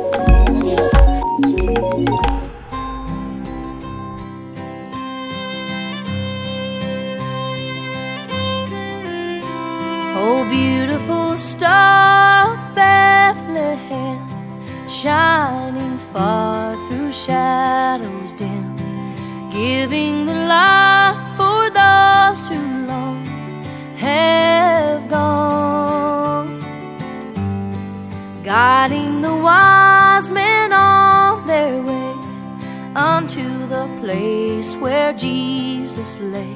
Oh, beautiful star Bethlehem, shine on.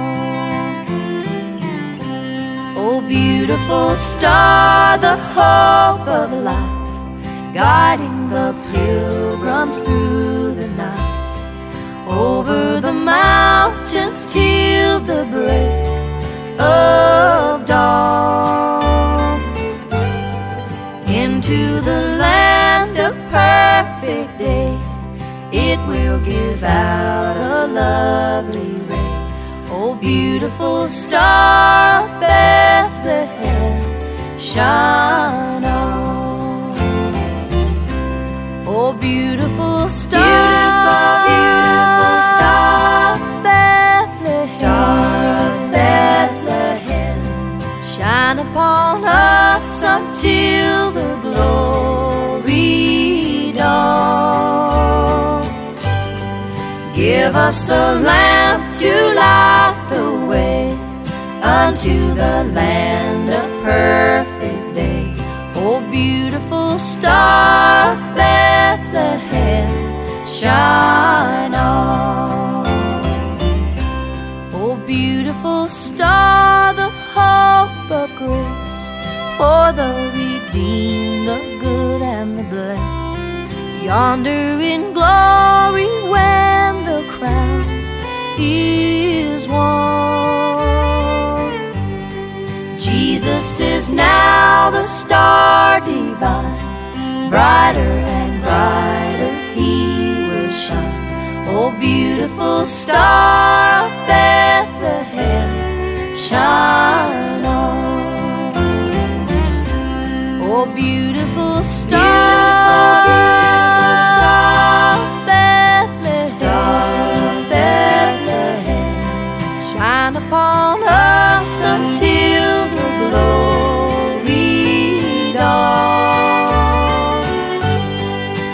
Give us the lamp to light the way unto the land of perfect day. Oh, beautiful star of Bethlehem, shine on. Oh, beautiful star of Bethlehem, shine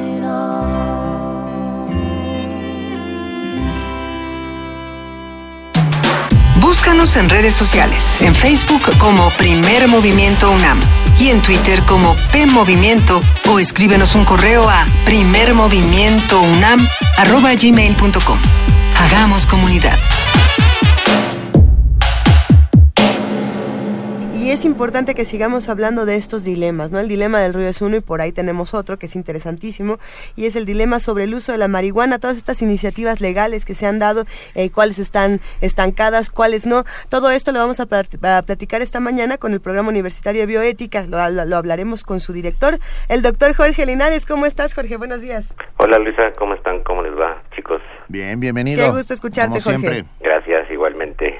¿En qué va el asunto de la marihuana? Pues eh, bueno, es inevitable comentar la, la iniciativa eh, presidencial que se anunció la semana pasada. Eh, yo creo que mucha gente ya ha dicho y los especialistas que es una iniciativa muy corta y yo podría decir incluso pues eh, con lagunas eh, importantes con el tema de la producción y distribución.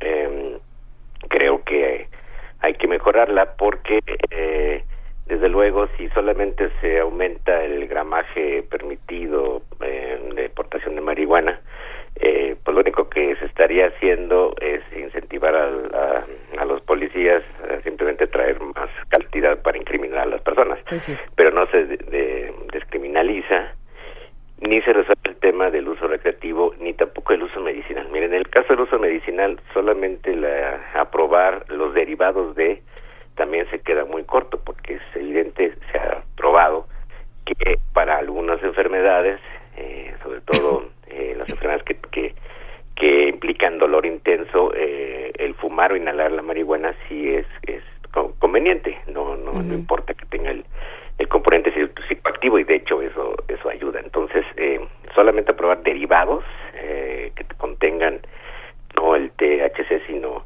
el, el- los componentes no es suficiente y no es realmente abrir la puerta a los tratamientos terapéuticos. Sin embargo hay que reconocer que eso esta iniciativa ya es un primer paso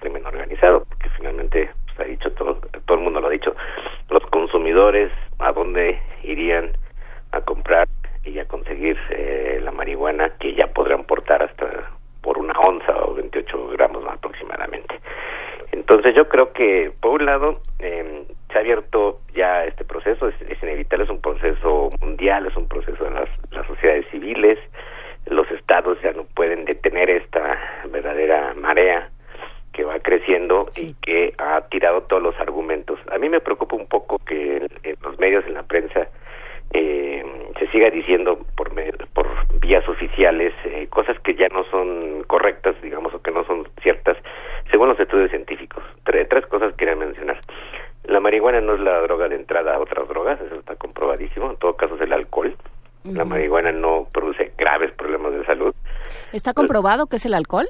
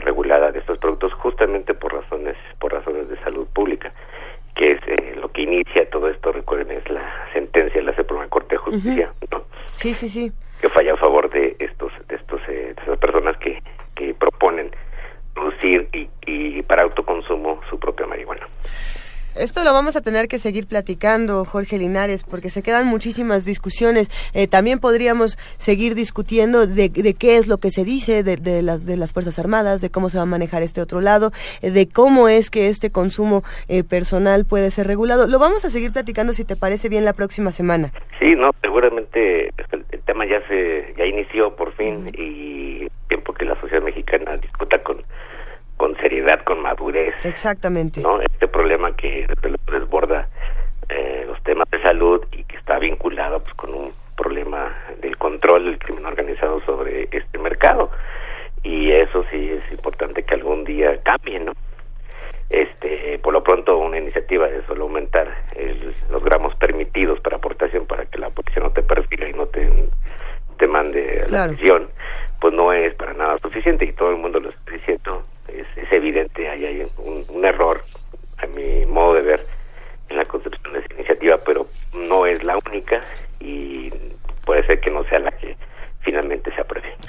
Gracias, Jorge Linares, director del Programa Universitario de Bioética, colaborador de Primer Movimiento. Te mandamos un enorme abrazo. Igualmente, hasta luego. Aquí nos vemos el próximo Muchísimas gracias. Jorge. Sigamos charlando. Hasta luego. Gracias. Búscanos en redes sociales, en Facebook como Primer Movimiento UNAM y en Twitter como P Movimiento o escríbenos un correo a primermovimientounam@gmail.com. Hagamos comunidad.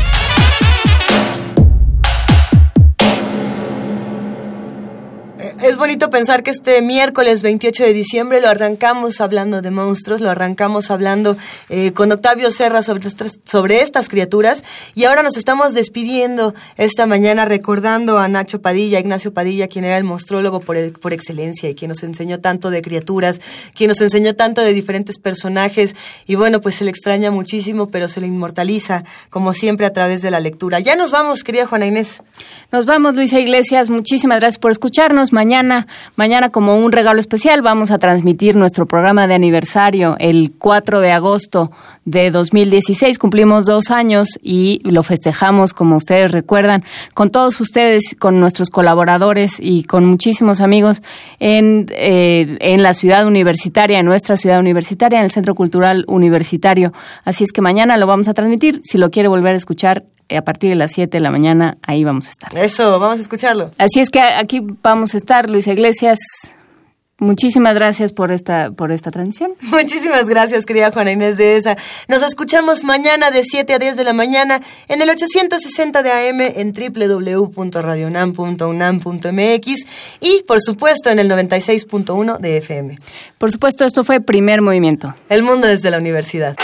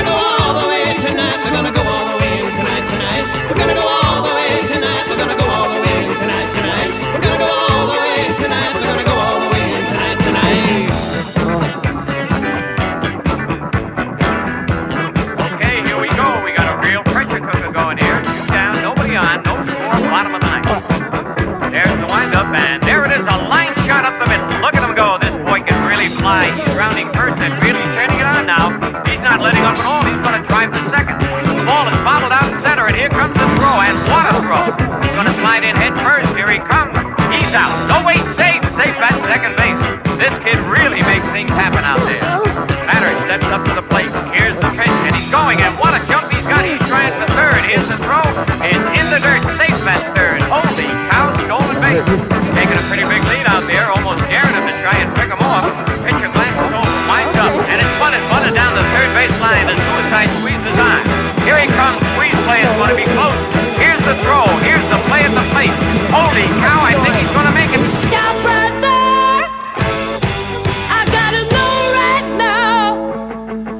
We go any further, do you love me?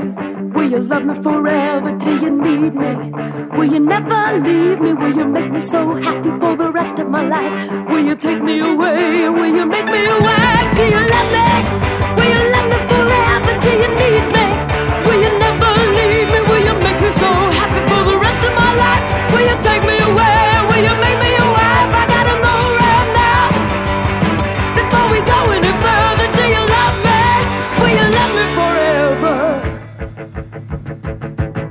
Let me sleep on it. Baby, baby, let me sleep on it. Let me sleep on it. I'll give you an answer in the morning. Let me sleep on it. Baby, baby, let me sleep on it. Let me sleep on it. I'll give you an answer in the morning. Let me sleep on it. Baby, baby, let me sleep on it. On it. I'll give you an answer in the morning.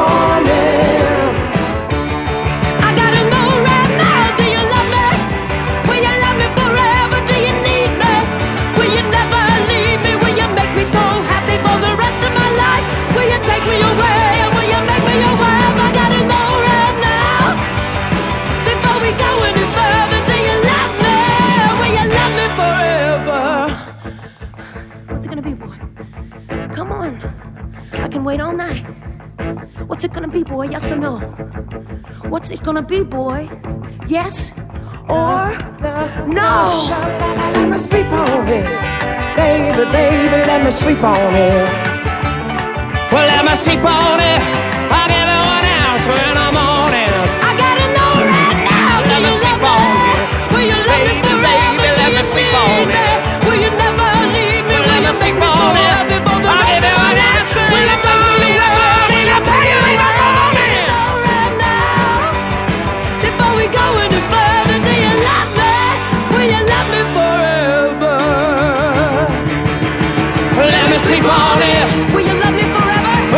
Me.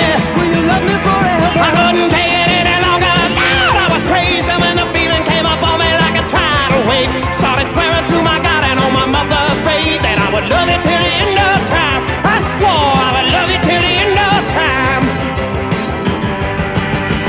So now I'm praying for the end of time to hurry up and arrive. Cause if I gotta spend another minute with you, I don't think that I can really survive.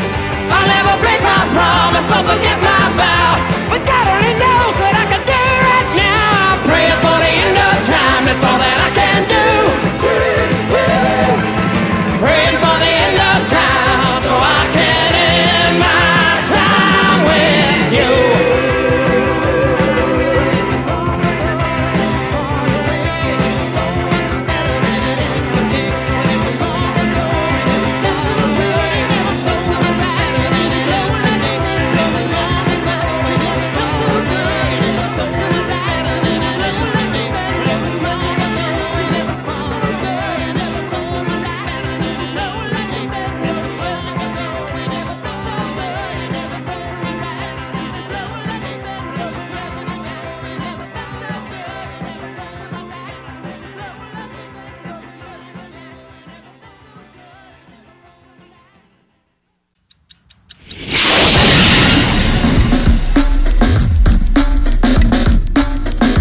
Radio UNAM presentó